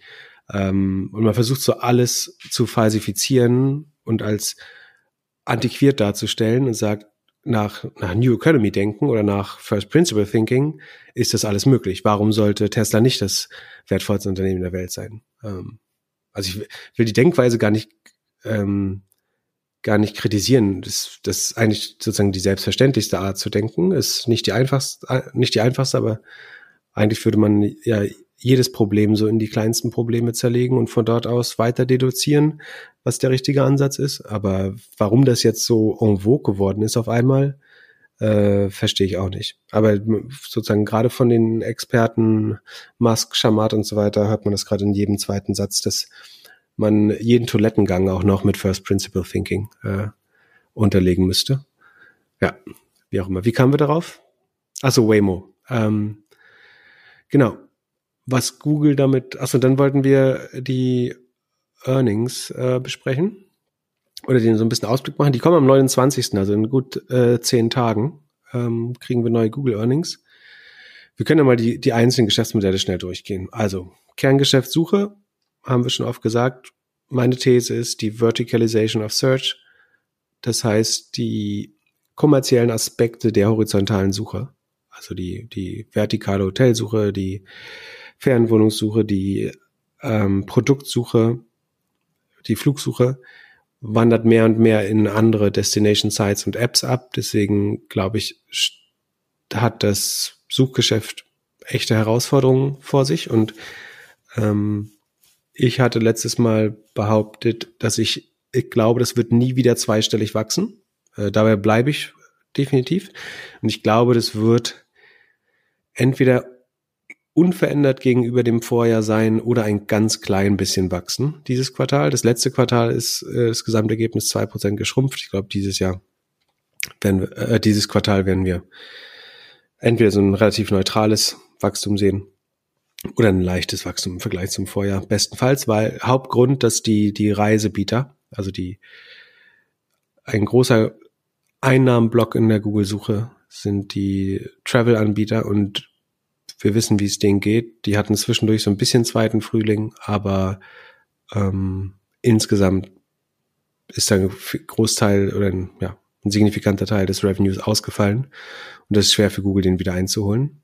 Ähm, sie versuchen das einholen, so ein bisschen, indem sie bei Google Ads weiter versuchen, das in so ein Autopilot-System, also der, der, ja, Ad-Buchungsplattform von Google, das in so ein Autopilot-System umzuwandeln. Letztlich kommt es dazu immer weniger Transparenz. Also wir hatten ja die News, dass da die Keywords äh, nicht mehr alle angezeigt werden, die, die, wo ich angezeigt werde. Und dadurch kann ich meine Kampagne nicht mehr ausreichend schärfen.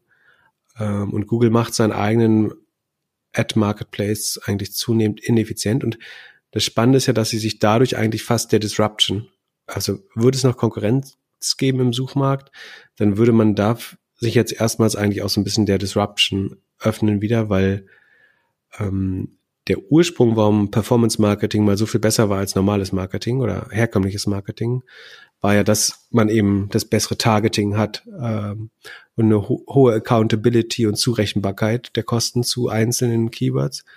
Und jetzt baut Google nach und nach fast wieder eine Blackbox daraus und sagt eigentlich, vertrauen wir unserer AI, wir buchen schon die richtigen Keywords, sagt uns einfach, was dir ein Lead wert ist.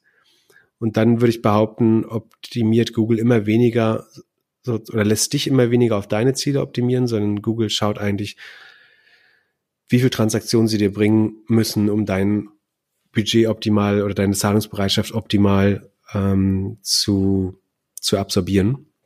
dadurch wird es für, für uns als Marketer in Anführungsstrichen aber intransparenter und auch ineffizienter, äh, behaupte ich. Aber bei Google hilft es, weitere ähm, Umsätze zu generieren. Also Kernsuche relativ skeptisch, aber sie finden bestimmt Wege. Äh, es gibt wieder neue Arten, die sie gerade testen, wie noch mehr Ads auf die Seite kommen.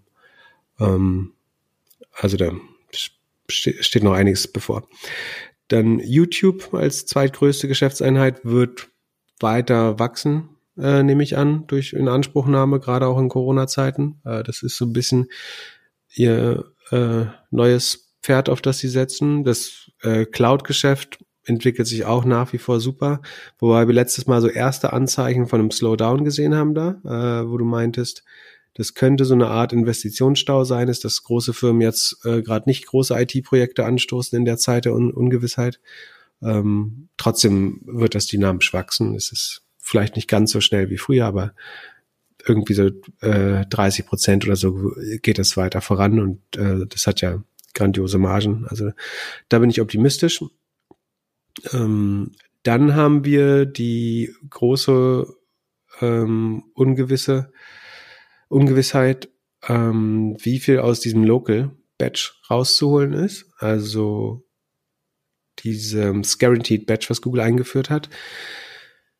Da könnten mittelfristig bis zu fünf Milliarden ähm, Gewinn draus entstehen oder erstmal Umsatz, aber da fast keine Kosten dem gegenüberstehen, sondern es ist ja wirklich nur eine Zertifizierung mit keinerlei Gegenleistung, beziehungsweise die Gegenleistung ist ein Käuferschutz, den niemand in Anspruch nehmen wird, weil niemand ihn brauchte. Ähm, das heißt, da könnte einiges an EBIT entstehen. Das wäre gerade der Hauptgrund, weil Leute oft fragen, sollte man jetzt Google shorten oder ähm, wird jetzt der Kurs sinken? Das kann ich nicht sagen, ich bin skeptisch für das Suchgeschäft, aber in der lokalen Suche steckt noch so viel Monetarisierungspotenzial, dass allein das mich davon abhalten würde, jetzt aktiv gegen Google zu wetten. Dann hast du Discover, äh, was immer mehr Adoption findet und noch wenig monetarisiert ist. Die, die Ad-Konzepte dafür sind alle schon fertig. Das heißt, das wartet auch nur auf den Tag, bis Nutzer sich so sehr an das Discover-Feed gewöhnt haben, dass sie da bereit sind, Werbung drin zu akzeptieren oder mehr Werbung zu akzeptieren. Waymo bin ich mir nicht so sicher, ob das eine große EBIT-Bombe wird. Ähm, theoretisch müsste autonomes Fahren eine absolute Commodity werden und ein niedrigmargiges Business, weil sozusagen Autos kann jeder bauen oder die würde man eh einkaufen oder von irgendeinem Fonds, ähm, so ein Asset-Backed Security äh, Fonds äh, aufbauen dafür. Und dann wird es auf jeden Fall verschiedene Lösungen geben. Also über, über die Zeit wird Tesla seinen eigenen äh, Robotaxi-Service haben, Uber wird seinen eigenen haben, Waymo Google wird seinen eigenen haben. Das heißt, sozusagen, du hast einen Kostenwettkampf. Und was mir, also die typische Google-Herangehensweise müsste eigentlich sein, das umsonst zu machen und dann im Auto Werbung anzuzeigen oder versuchen, deine, so wie sie jetzt den Online-Traffic ähm, umlenken, so ein bisschen dann deine Offline-Entscheidung umzulenken. Also du sagst, fahr mich bitte zum Italiener, der sagt, du pass auf, beim Inder gibt's gerade ein Angebot. Und dafür kann, werde ich, und wenn du dahin fährst, äh, ist es umsonst. Ähm, und mit autonomem Fahren müssten eigentlich die Kosten so niedrig werden, dass Google sich das leisten kann, zumindestens Taxifahrten bis zu einer gewinnten Länge von fünf Meilen oder so kostenlos zu machen. Und dann ist es ein Werbebusiness und ja, kann auch Umsätze machen. Ähm, es wird aber noch ein bisschen dauern, einfach weil es außerhalb der USA wahrscheinlich nicht so schnell dereguliert wird, so dass man ähm, ich sehe nicht, dass das relevanten Umsatz macht in den nächsten drei bis fünf Jahren. Dann hast du noch die Other Bets, das ist so Calico, also Verily, die Healthcare Ventures und Fiber, Google Fiber, so ein ja, ähm, Broadband-Business, die tragen auch eigentlich relevant zum Revenue bei. Ähm, genau, also ins, insgesamt vielleicht ein moderates äh, Wachstum, definitiv kein zweistelliges Wachstum mehr bei Google. Ähm, und Local könnte mittelfristig ein großer Umsatztreiber werden, während das Kerngeschäft nachlässt. Du bist eingeschlafen, oder? Wie bitte? Ja. Na, ich fand deinen Monolog sehr gut. Ich würde jetzt keine Fragen stellen, weil es kann da eh nicht gegenhalten. Achso, YouTube, YouTube Shopping haben wir äh, noch vergessen. Äh, das ist nochmal ein Monetarisierungsanlauf, wobei das auch nicht so groß ist, wie es klingt. Also die, die Medientiteln, Google macht YouTube zum Shopping-Kanal.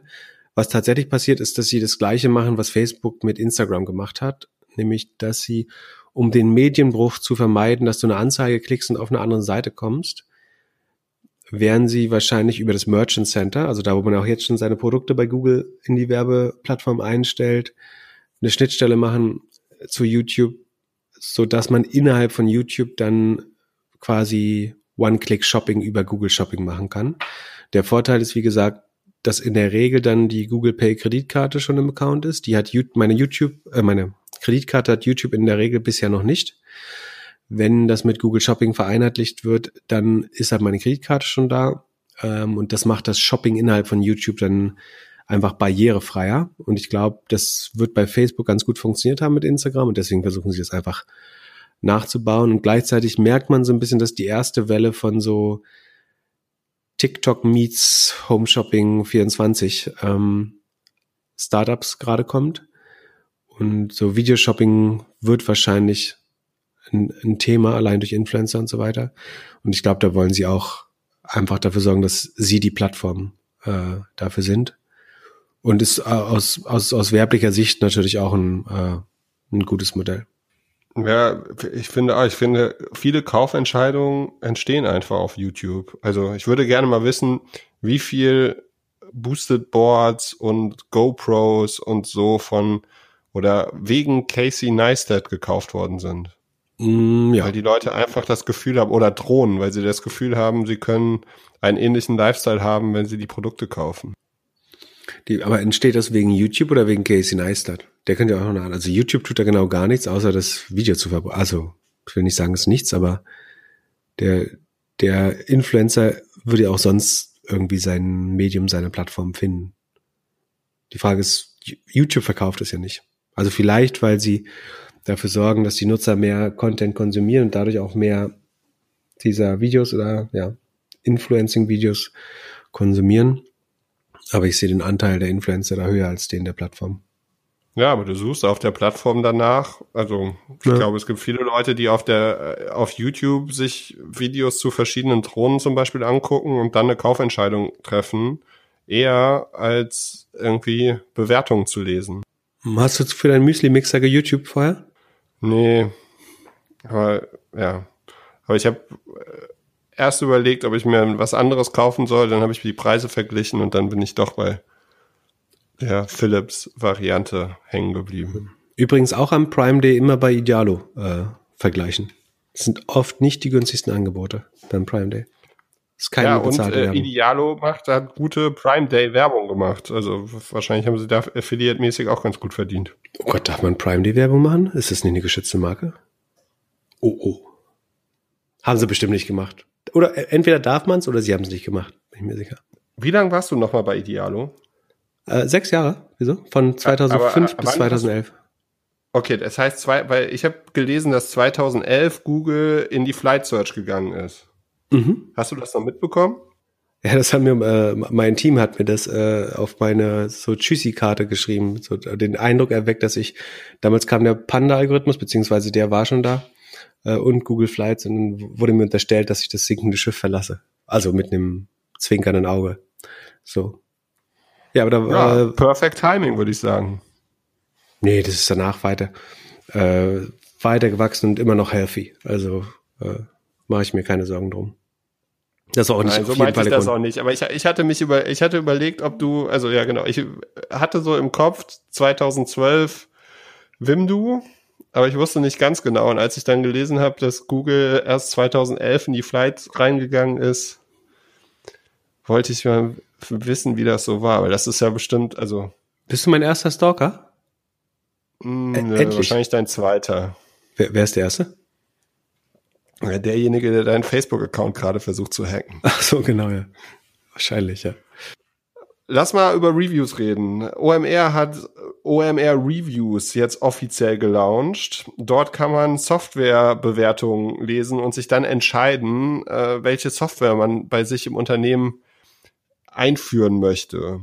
Du hast darüber getwittert, dass sie das ganz gut gelauncht hätten. Zwischendurch gab es immer mal so Aktion, dass man irgendwie Amazon-Gutscheine haben konnte für Bewertungen. Ich habe es mir ganz oberflächlich angeguckt, finde es auch ein sehr schönes, gelungenes Produkt. Lebt wahrscheinlich sehr von dem Traffic, den OMR sowieso jeden Tag bekommt. Was wäre denn deine kurze SEO-Analyse zu der ganzen Aufgabe? Ähm, also, ist, also man muss erstmal ganz klar sagen, dass das sozusagen der Beta-Launch ist, oder ich weiß nicht, ob, ob sie es Beta nennen, aber das ist sozusagen der erste Shot, das MVP. Dafür finde ich es äh, tatsächlich super gut.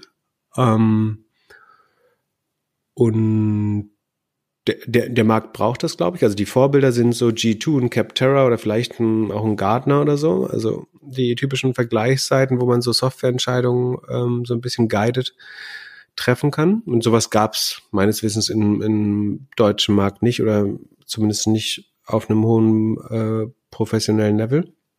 Das heißt, äh, die Nische ist erstmal sehr gut identifiziert, würde ich sagen. Und das ist auch was, was, was Menschen hilft, glaube ich, wenn man da gute, kuratierte ähm, Meinung und äh, Reviews für finden, finden kann und die, die Entscheidungsprozesse so unterstützen. Ähm, wie gesagt, ich finde es als ersten Shot auch gelungen, auf jeden Fall ich, was ich spannend fände, und also das ist keine reine SEO-Analyse, weil man sozusagen auch aus SEO-Sicht würde ich immer auf Produkt und SEO schauen, weil es letztlich das Wichtigste ist, dass du nicht schlechter bist als die Konkurrenzprodukte, äh, weil genau Google das ja messen kann auch. Ähm, und von daher schaue ich auf Produkt und SEO. Was noch fehlt, meiner Meinung nach, ich, ich wiederhole jetzt nur, was ich auch äh, schon getwittert habe, ansonsten will ich auch gar nicht unnötig dran äh, rumkritisieren, äh, weil äh, die Idee hatte ich auch vor vier, fünf Jahren, habe es nie gemacht, deswegen sollte man sich dann auch mit äh, Kritik zurückhalten. Was ich aber machen würde, ist, ich weiß, dass eine der populärsten Suchbegriffe in Verbindung mit Software immer Alternative to ist. Das heißt, jemand will sich nicht Similar Web leisten, weil es irgendwie 25.000 Euro im Jahr kostet oder jemand will sich nicht Salesforce leisten, weil die Arbeitsplatzlizenz zu teuer ist. Und dann sucht man, oder, oder das ist nicht datenschutzkonform oder GDPR-konform. Und dann sucht man halt Alternative zu. Und das muss man äh, als, als Suchbegriff noch abdecken mit einer extra Seitenklasse eigentlich für, für die gängigsten Produkte zumindestens. Ähm, das halte ich für vielversprechend. Könnte mir fast vorstellen, dass das mehr Traffic bringt als äh, die, die anderen Seitenkonzepte. Dann vielleicht für die gängigsten äh, Konflikte so auch eine ne Art Vergleichsseite. Das kann man nicht, also man kann nicht jede Software mit jeder Software vergleichen oder jeder mit jeder aus der gleichen, aus dem gleichen Segment. Dabei würde man zu viel, zu viel Seiten mit zu wenig Inhalt bauen. Also das ist aus Google-Sicht nicht so perfekt, aber dass man so die klassischen ähm, Antagonisten irgendwie Salesforce versus Pipedrive oder Tableau versus Looker oder versus ClickView ähm, dass man die gegenüberstellt und so einen Feature-Vergleich macht. Ich glaube, das könnte noch erfolgreich sein. Dann würde ich da die vorhin schon erwähnten Build-with-Daten integrieren. Was ich ja total spannend fände, ist, oder ich glaube, was Nutzern auch hilft, ob das jetzt richtig oder falsch ist, mal dahingestellt. Aber ich glaube, was Nutzern helfen würde, eine Entscheidung zu treffen, ist, wenn man sieht, so und so viel Prozent der DAX 100 Unternehmen setzen diese Software ein. Oder man macht so einen eigenen Index und nennt den OMR Fast 500 nimmt die 500 schnell wachsenden Startups und dann schaut man, ähm, ja, jetzt kann man halt Aussagen treffen wie 20 Prozent der OMR Fast 500 setzen SendGrid als E-Mail-Tool ein oder so. Und ich glaube, das ist was, was mich interessieren würde oder mir ein Gefühl dafür gibt, ob ich aufs richtige Pferd setze oder nicht. ist natürlich immer die Gefahr, dass irgendwie eine Million Fliegen äh, lieben Scheiße. Ähm, kann immer passieren natürlich auch, dass alle Leute auf das falsche Produkt äh, setzen, aber ich glaube, es hilft zu verkaufen. Also das ist ja eigentlich Social Proof, ne? Und zum Social Proof kann man dann eigentlich noch Testimonials machen, also dass man da wirklich das Gesicht von einem von einer Marketing-Ikone hinklebt und sagt, irgendwie, ja, Tarek Müller sagt, das ist die beste Attribution oder CRM-Software. Ich glaube, äh, das wäre, also wenn man sich so einlassen will, die beste ist vielleicht ein bisschen absolut gesagt, weil der kann ja sagen, wir haben die und die positiven Erfahrungen damit. Ähm, das könnte spannend sein. Ich hätte noch ein paar Fragen an dich. Okay, leg los. Und zwar, du hast so ein Systrix-Screenshot äh, da rausgeknallt bei deinem Tweet, richtig? Mhm. Und dann ist da so Ranking, Search Volume, Competition und so eine URL, äh, die URLs stehen da. Ich habe von SEO wenig Ahnung. Aber meine Frage wäre jetzt, sind die URLs wichtig? Und wenn ja, würde es sinnvoller sein, wenn diese URL statt Reviews slash Product slash Systrix zum Beispiel, also anstatt Product Software heißen würde? Das ist eine sehr gute Frage. Ähm, insgesamt sind URLs aus SEO-Sicht überschätzt, würde ich sagen. Das heißt nicht, dass sie unwichtig sind, aber sie sind nicht so, so wichtig für wie man sie hält. Ähm, ich finde es gut, wenn URLs prinzipiell sprechend sind, selbsterklärend und so kurz wie möglich. Und wenn möglich alles drei. Also ich sozusagen, mein Anspruch an sprechend oder selbsterklärend ist eigentlich, dass wenn ich eine URL sehe als Nutzer, dass ich intuitiv verstehe, was sich dahinter verbirgt. Oder wenn ich die jetzt klicke, äh, was steht hinter der Seite. Und von daher sind die URLs jetzt natürlich perfekt. Ähm, was keinen Sinn macht, ist irgendwelche Keywords in die URLs einzufügen, meiner Meinung nach. Die, also wenn man jetzt ein kurzes Hauptkeyword wie Reviews hat, dann kann man das als Folder da schon reinmachen, das macht Sinn, aber das müssen die ja eh machen, um das Produkt abzugrenzen. Ähm, aber was Quatsch wäre jetzt sozusagen omr.com slash reviews minus software minus SaaS minus günstig slash Snowflake äh, zu machen. Dann würde ich immer die kürzere Variante bevorzugen, weil äh, das am Ende, glaube ich, besser ist. Also würdest ähm, du jetzt anstatt äh, Products komplett raus und einfach Review slash Systrix? Ähm, ja, das ist ja, aber es ist ja eine gesamte Untersektion in der Seite. Also es kann wie, das, also die Reviews, dadurch, dass das so eh ein schön kurzes Wort ist, das hilft Google auch so ein bisschen zu verstehen, dass das ein, vielleicht ein anderer Bereich der Seite sein könnte. Das weil es kurz ist, würde ich Reviews äh, drin lassen. Würde da jetzt Produktbewertungen stehen, also wäre das das beste Keyword, würde ich es wahrscheinlich schon rausnehmen, weil ich die Länge dann schlimmer finde als den Vorteil, wenn das äh, Keyword in der URL ist. Und was, glaube ich, auch ein großer Fehler ist, dass SEOs sich gern einbilden, dass Google so eine Art Verständnis davon hätte, was Folder wären oder Verzeichnisse, Directories. Äh, und deswegen versuchen das ultra konsistent zu machen, also dass man für eine, für eine Hotelseite sowas wie äh, hotels.com slash world slash Latin America slash Panama slash Panama City oder was auch immer äh, und dann slash Hotelname macht, damit das so mega konsistent ist. Das kann ich aus OCD oder Logik-Sicht total verstehen. Ähm, aber ich glaube, während statische und sprechende URLs für den Nutzer und für Google auch günstig sind, so eine perfekte Ordnerlogik zu haben, halte ich für äh, überhaupt nicht zielführend. Also ein gutes Beispiel ist zum Beispiel auch äh, ein, Amazon.com hat überhaupt keine schönen URLs. Ne? Also die sind, da sind teilweise die die Kategorien haben parametrische URLs, was eigentlich nicht Best Practice ist. Und das geht auch alles. Ähm, also so wichtig ist das dann doch nicht. Würde ich was ganz neu bauen, from scratch oder auf einem weißen Blatt Papier, dann würde ich natürlich schöne, kurze, sprechende URLs mir aussuchen. Aber da zu viel Grips in das URL-System reinzustecken, lohnt sich meistens auch nicht. Beziehungsweise es lohnt sich, aber die Leute erhoffen sich davon zu viel Erfolg. So wichtig ist dann doch einfach nicht. Äh, leider, wie es oft gesagt wird. Beantwortet das deine Frage? Ja, super. Und dann hätte ich noch eine andere Frage. Und zwar hat jetzt nicht ganz so viel mit Reviews zu tun, aber da komme ich nochmal zurück.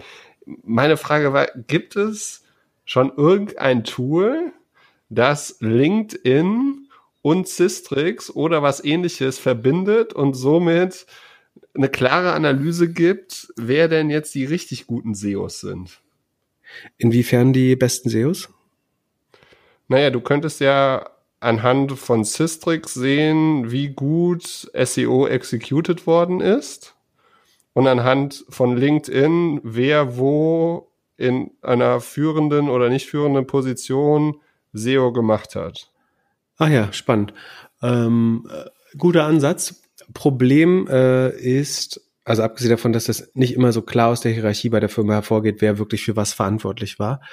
Ähm, und manchmal ist es dann am Ende auch eine Agentur gewesen oder jemand, der gar nicht auf LinkedIn war. Das Hauptproblem ist aber, dass LinkedIn einiges an Mühe daran steckt, dass man es nicht gut scrapen kann, was Sinn macht, weil die Daten wertvoll sind, äh, würde ich auch so machen. Oder das Produkt ist einfach so schlecht, dass, also das würde ich nicht aus. Nein, Spaß. Ähm, also es ist wirklich unheimlich, nicht, dass ich das mal probiert hätte, aber ich habe mir sagen lassen, dass es selbst unter äh, massiven Auf Anwendung schwer ist, LinkedIn-Daten zu extrahieren. Ansonsten könnte man da ja viele spannende Sachen mitmachen. Ich glaube, L2, also die Firma von, ehemalige Firma von äh, Scott Galloway, hat viel so Fluk äh, Fluktuationsanalysen gemacht. Also welche Mitarbeiter von wo, also von welcher Firma, zu welcher Firma gehen. Ähm, das natürlich spannende Insights. Was ich überlegt habe damals bei Wirecard, wenn man messen könnte, wenn Leute Window Dressing machen mit ihrem LinkedIn-Profil. Also sie löschen nachträglich eine ältere Position. Also nicht die aktuelle, das ist halt einfach Jobwechsel, aber sagen wir mal, ich habe von 2005 bis 2007 irgendwo gearbeitet und ich lösche dann diese Position.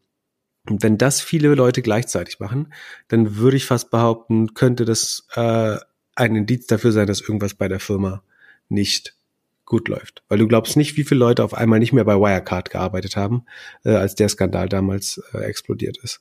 Ja, mir sagen manchmal äh, Entwickler, wann Entwickler wieder auf dem Markt sind, weil sie dann aktiver auf Twitter oder auf LinkedIn sind. Ja, macht Sinn. Und dann meine letzte Frage, die geht tatsächlich noch wieder zu OMR Reviews. Und zwar äh, war die Idee, dass doch eigentlich das Beste jetzt wäre, wenn es irgendwann so ein OMR Reviews Widget geben würde, was dann zum Beispiel bei Systrix auf der Seite ist und dann steht hier bei OMR Reviews hat Systrix äh, 4,8 Sterne oder sowas und 345 Bewertungen. Absolut. Wäre das so ein absoluter, also wäre das der Weg, den du empfehlen würdest? Ja, ich, ich würde es nicht primär, also nicht zu früh machen, aber sozusagen, wenn du dir die Reputation und Relevanz erarbeitet hast am Markt, also dass du eine gewisse Anerkennung hast, also OMR als Marke hat das, glaube ich, schon, aber wenn OMR Reviews auch noch mehr Relevanz aufgebaut hat, dann ist das sicherlich Teil des Konzepts, dass man auch solche ähm, Widgets ver vermietet, lizenziert äh, dass andere das benutzen dürfen. Ähm, macht ja Sinn. Unbedingt. Ja, viel Erfolg auf jeden Fall. Ich äh, hätte vielleicht für den Prime Day vorher auch noch eine Rezession schreiben sollen, dann hätte ich noch einen Gutschein bekommen. Ja. Ansonsten muss die Seite auf jeden Fall auch noch schneller werden, aber das, das kann man auch über, also die ist jetzt schon besonders äh, langsam, aber das kann man auch über jedes, also bei jeder Due Diligence, die ich mache, ähm, ist das Thema PageSpeed immer ein Thema. Das ist so als Berater No-Brainer. Das kannst du eigentlich fast leer in die letzte Slide machen, weil am PageSpeed muss man immer und kontinuierlich arbeiten. Das macht fast keine Firma, die ich treffe, richtig. Und wie gesagt, wir reden hier über das MVP. und wenn irgendwie die letzten vier Wochen jeden Tag Philipp Westermeier äh, im Zimmer der Programmierer stand und sagt, wann ist Launch, dann schippt man bestimmt auch mal ein Produkt, was jetzt noch nicht 100 Prozent äh, auf Topspeed ist. Ähm, ja, war nur Spaß, aber ähm, es ist nicht so langsam, dass man nicht bedienen kann. Aber es ist für, für die User Experience und damit auch für SEO äh, ein, ein wichtiger Faktor. Nicht, ich glaube nicht, und dass Google Speed liegt an den an den Dateien, an den an den Bildern oder woran liegt Speed? Das, äh, ich habe es mir nicht genauer angeschaut. Äh, eventuell, weil tatsächlich die die Datenbankabfragen noch nicht gecached sind. Ansonsten die gängigsten ähm, Speed Pitfalls oder Fehler sind eigentlich zu große Bilder. Das, aber da waren, glaube ich, keine wirklich großen, wenn ich mich recht erinnere.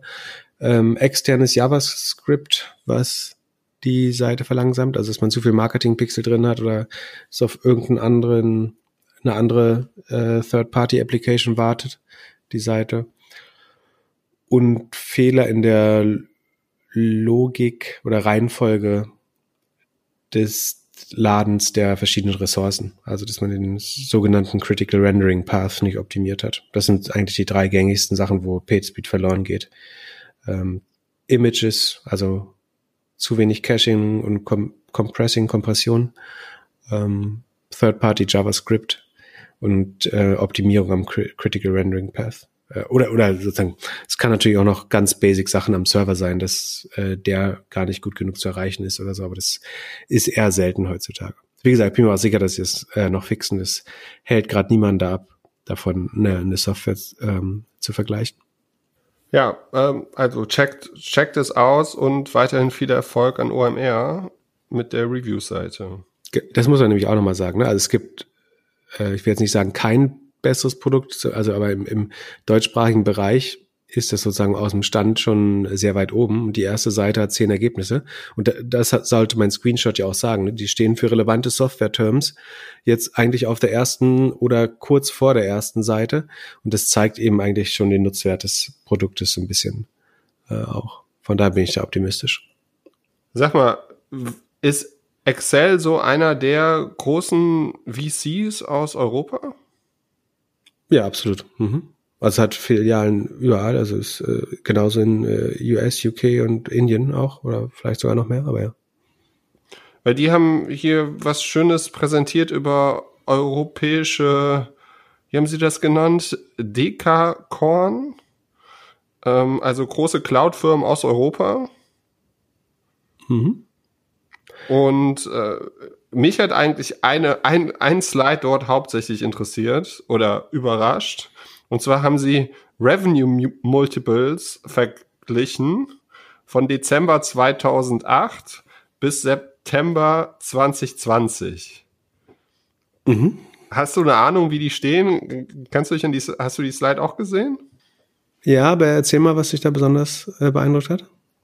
Ja, ich fand interessant, dass es so äh, krasse Unterschiede gab. Also 2008 war es 1,8 mal, also Multiple und im September 2020 17,1. Ja, es hat sich die, die Einschätzung des Marktes halt verzehnfacht in der Zeit. Das kann ja passieren. Nee, 2008 war halt Finanzkrise, ne? deswegen ist das verzerrt. Man müsste jetzt vielleicht, man müsste es eigentlich so ein bisschen normalisieren mit den Marktmultiples insgesamt, dann könnte man jetzt sozusagen Cloud nochmal gesondert verstehen. Aber 2008 war absolute Finanzkrise. Aber der, der Unterschied ist natürlich trotzdem krass. Ne? Also und das Wichtigste ist, wir sind jetzt auf dem absoluten Höhepunkt. Also auf dem nicht nur lokalen, sondern absoluten Maximum. Ähm, das ist schon, und 17 ist ja, ich glaube, hier geht's, dabei geht's um Private Companies, also welche, die noch nicht an der Börse sind. Ähm, weil die an der Börse sind ja noch brutaler. Äh, das reden wir regelmäßig über 40, 50, 80 x Multiples auf Umsatz äh, im, im SaaS und Cloud-Bereich. Deswegen, ähm, ja, das kann man halt pauschal nicht so beantworten, sind die das wert oder nicht. Äh, der Markt glaubt gerade, dass sie das wert sind und äh, das, der Markt bildet die Erwartung oder ja, die, die Nachfrage und Angebot ab und im Moment ist die Nachfrage halt so viel höher, dass die Kurse treibt. Das liegt, wie gesagt, auch immer an einem Mangel an Alternativen. Also du kannst dein Geld nirgendwo anders sinnvoll anlegen gerade, außer vielleicht im Immobilienmarkt, aber auch der ist ja überhitzt. Ähm, und unter den Aktien sind die anderen Alternativen im Moment zumindest nicht besonders attraktiv, weil die Gesamtwirtschaft so ein bisschen kränkelt. Und man kann jetzt auf so eine sogenannte Sektorenrotation warten, dass irgendwann die, die klassischen zyklischen Titel, die Autoindustrie, die Banken wieder anziehen. Ähm, aber auch das hat Risiken. Und bei Cloud denkt man halt, zumindestens langfristig kann man da äh, nichts falsch machen. Und dass der ähm, Philippe Botteri, der diese Präsentation, von der du gerade redest, gemacht hat, der war ja vorher bei Bessemer und hat, glaube ich, da den Vorläufer von dem Index, über den wir mal reden, den Emerging Cloud Index äh, von Bessemer gemacht und macht jetzt ja auch für die europäische Startup-Szene diesen ähm, Excel Euroscape Public Index, wo dann die, die europäischen Cloud Ventures ähm, verfolgt werden. Und um das vorwegzunehmen, also wir verlinken das auch, aber um das vorwegzunehmen, äh, denen geht's gar nicht so viel schlechter. Also auch die outperformen den schon technologielastigen Nasdaq äh, nochmal deutlich. Und ja, sind die teuer bewertet alle? Ja, klar. Aber wie gesagt, es gibt wenig alternative Investments und man glaubt halt aufgrund der Wachstumsgeschwindigkeiten, dass die diese Bewertung irgendwann einholen können. Und ich meine, es ist ja auch jetzt nicht dumm anzunehmen, dass die Zukunft, äh, dass unsere Zukunft in, in Software, in Cloud-Software liegt.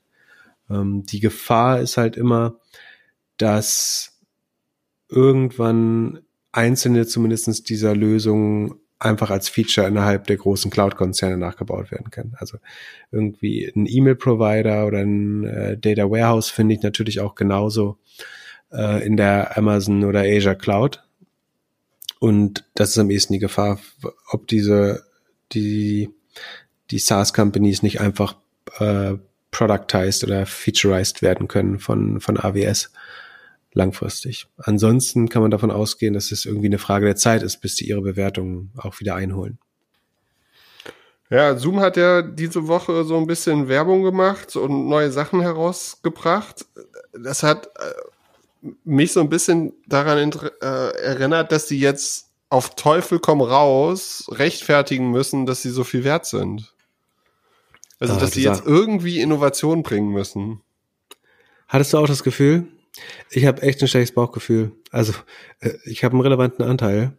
Ähm, Zoom einfach nur gehalten, aber der ist durch die Performance, also dadurch, dass sie sich verfünffacht haben, also äh, wirklich äh, relativ wertvoll geworden. Und mein Bauchgefühl nach dieser Zoomtopia-Woche, also deren interner Konferenz, war auch eher, also cautious, vorsichtig, ähm, aus drei Gründen. Also die haben On Zoom gelauncht, das ist eine Konferenzsoftware, sowas wie Run the World, wenn ich es richtig verstehe, also wo du irgendwie Events und Kurse äh, machen kannst. Ist ganz spannend, weil langfristig kann man da natürlich einen Share von den verkauften Tickets auch sich holen, wie so ein Amiando oder so das macht.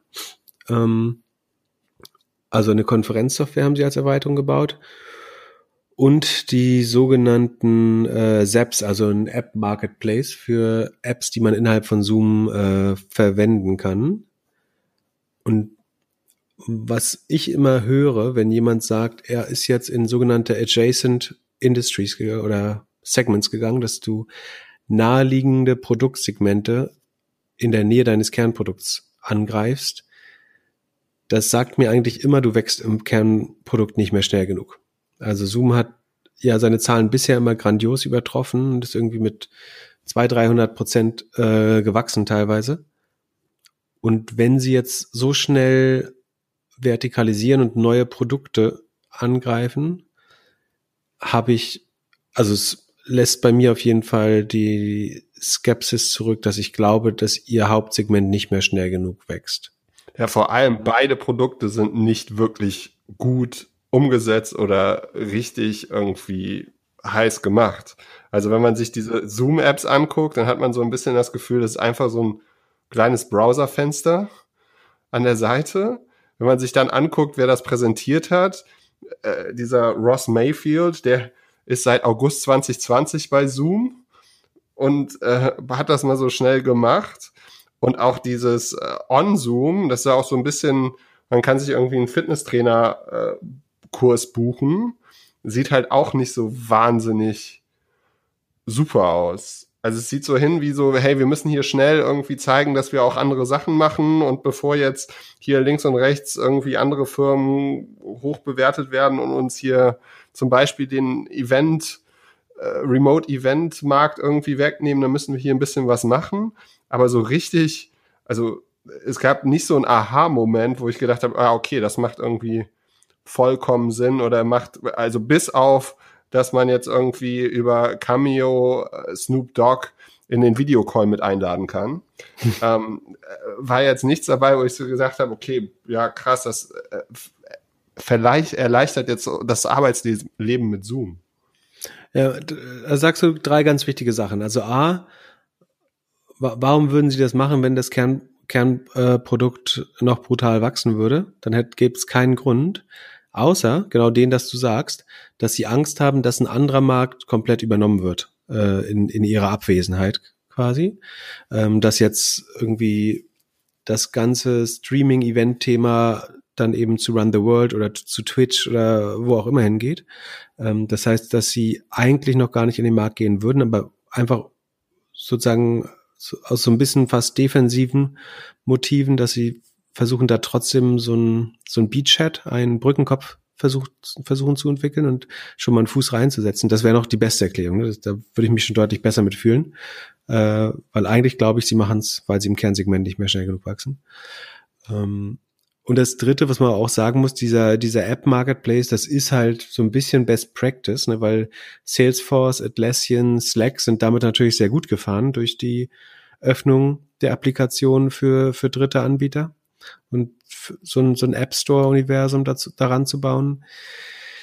Deswegen kann man jetzt nicht übel nehmen, dass wenn Nutzer sich das vielleicht gewünscht haben oder wirklich auch wertstiftende Apps gebaut haben, das ist ja so Win-Win-Netzwerk. Achso, und Sie können damit sagen, Sie haben Netzwerkeffekte, ne? oder Sie bilden tatsächlich Netzwerkeffekte, weil die Apps, die andere bauen, machen die App für mich ja wertvoller. Ähm, gleichzeitig können die die wieder monetarisieren und so weiter und so fort. Ähm, ja, aber die, die beste Zoom-Erfahrung ist auf dem iPad oder auf dem Handy. Und da sind alle hm. Apps nicht brauchbar. Das kann sich ja mit dem äh, Zoom-Device auch wieder ändern. Ja, ja, ja, du Träumer. Und was mir, was mir noch Sorgen äh, gemacht hat, dass der, ich glaube, CIO oder so, der darf natürlich noch nicht über die neuen Zahlen reden, aber nach den Zahlen gefragt, hat er auf die Utilization, also die Inanspruchnahme abgestellt. Das heißt, er sagt irgendwie, statt vier Milliarden Meetings, äh, statt zwei Milliarden Meetings hatten wir jetzt drei Milliarden Meetings dieses Quartal. Und du würdest ja eine andere Zahl nehmen, also du würdest ja nicht mit Absicht schlecht verkaufen und würdest eher irgendwie neue Sign-ups oder Penetrationszahlen oder sowas ähm, reporten das war für mich auch so ein Zeichen, warum fängt jetzt auf einmal an nur noch die Inanspruchnahme, also die, das Wachsen der Accounts und also nicht die Ausdehnung der Accounts, sondern die Intensität und Anspruchnahme der Accounts zu, also es war kein offizielles Reporting, aber das, äh, ich habe ein bisschen Bauchschmerzen bei Zoom. Ich hoffe, ich lieg falsch, wie immer. Ich werde die auch äh, definitiv halten, äh, weil ich will mich nicht wieder ärgern, weil ich sie zu früh verkauft habe. Aber ich werde ein bisschen schwitzen beim, bei den nächsten Earnings-Zahlen und ich glaube, das Wachstum wird sich auf jeden Fall verlangsamt haben. Die Frage ist, äh, wie weit. Ja, ich bin gespannt. Ich habe äh, in der Zwischenzeit dein Portfolio auf On Vista oder wie das heißt nachgebaut und kann jetzt immer sehen, wie es dir so emotional geht. Werde auch das ein oder andere Mal fragen äh, nach den Investments, die nicht so gut gelaufen sind, dass wir nicht nur immer dein deine guten Choices hier feiern. Gern. Und zum Abschied können wir eigentlich nur noch mal äh, ein bisschen darauf hinweisen, dass wir am 30., am Freitag, den 30. Oktober, jetzt auch eine Uhrzeit haben, wo man uns auf Run the World bei der Project A Knowledge Conference eine Stunde Live-Podcast hören kann. Ähm, das erste Mal Live-Podcast, das erste Mal eine Stunde. Die größte Frage, die ich noch an dich hätte, und vielleicht kann uns da die Community auch helfen, ist, äh, welchen Wein trinken wir? Die Community. Kaum haben wir drei Subscriber, reden wir von einer Community. Ja, genau. Schöne, Grüße, an deine, schöne Grüße an deine Mutter. Ähm, du musst doch sagen, dass man mit dem Code Doppelgänger äh, an der harten Tür vorbeikommt und äh, direkt ein kost ich glaube, kostenloses Ticket für die Packon bekommt. Ähm, und welchen Wein wir trinken? Ja, hast du eine Vorliebe? Ähm, du hast das Pack, das neue Paket, äh, das wäre mal eine schöne Abwechslung zu dem ganzen Riesling, die wir jetzt getrunken haben. Ähm, ich verrate noch nicht, was es ist, aber äh, ich fände es schön, wenn du was davon mitbringst. Ja. Oder? Also wir haben auf jeden Fall schon genug Wein zugesendet bekommen und nee, nee, ähm, nicht genug. Dank dafür auch nochmal. Es kann mehr kommen, es kann okay. mehr kommen. Also ja, Adresse dafür äh, in den Show Notes und ähm, ja, ich würde sagen, dieser Podcast geht zu Ende. Wir sprechen nächste Woche Sonntag und wünschen euch allen einen guten Start in die Woche. Bis dann, von mir auch. Prost, schönen Abend. Ciao.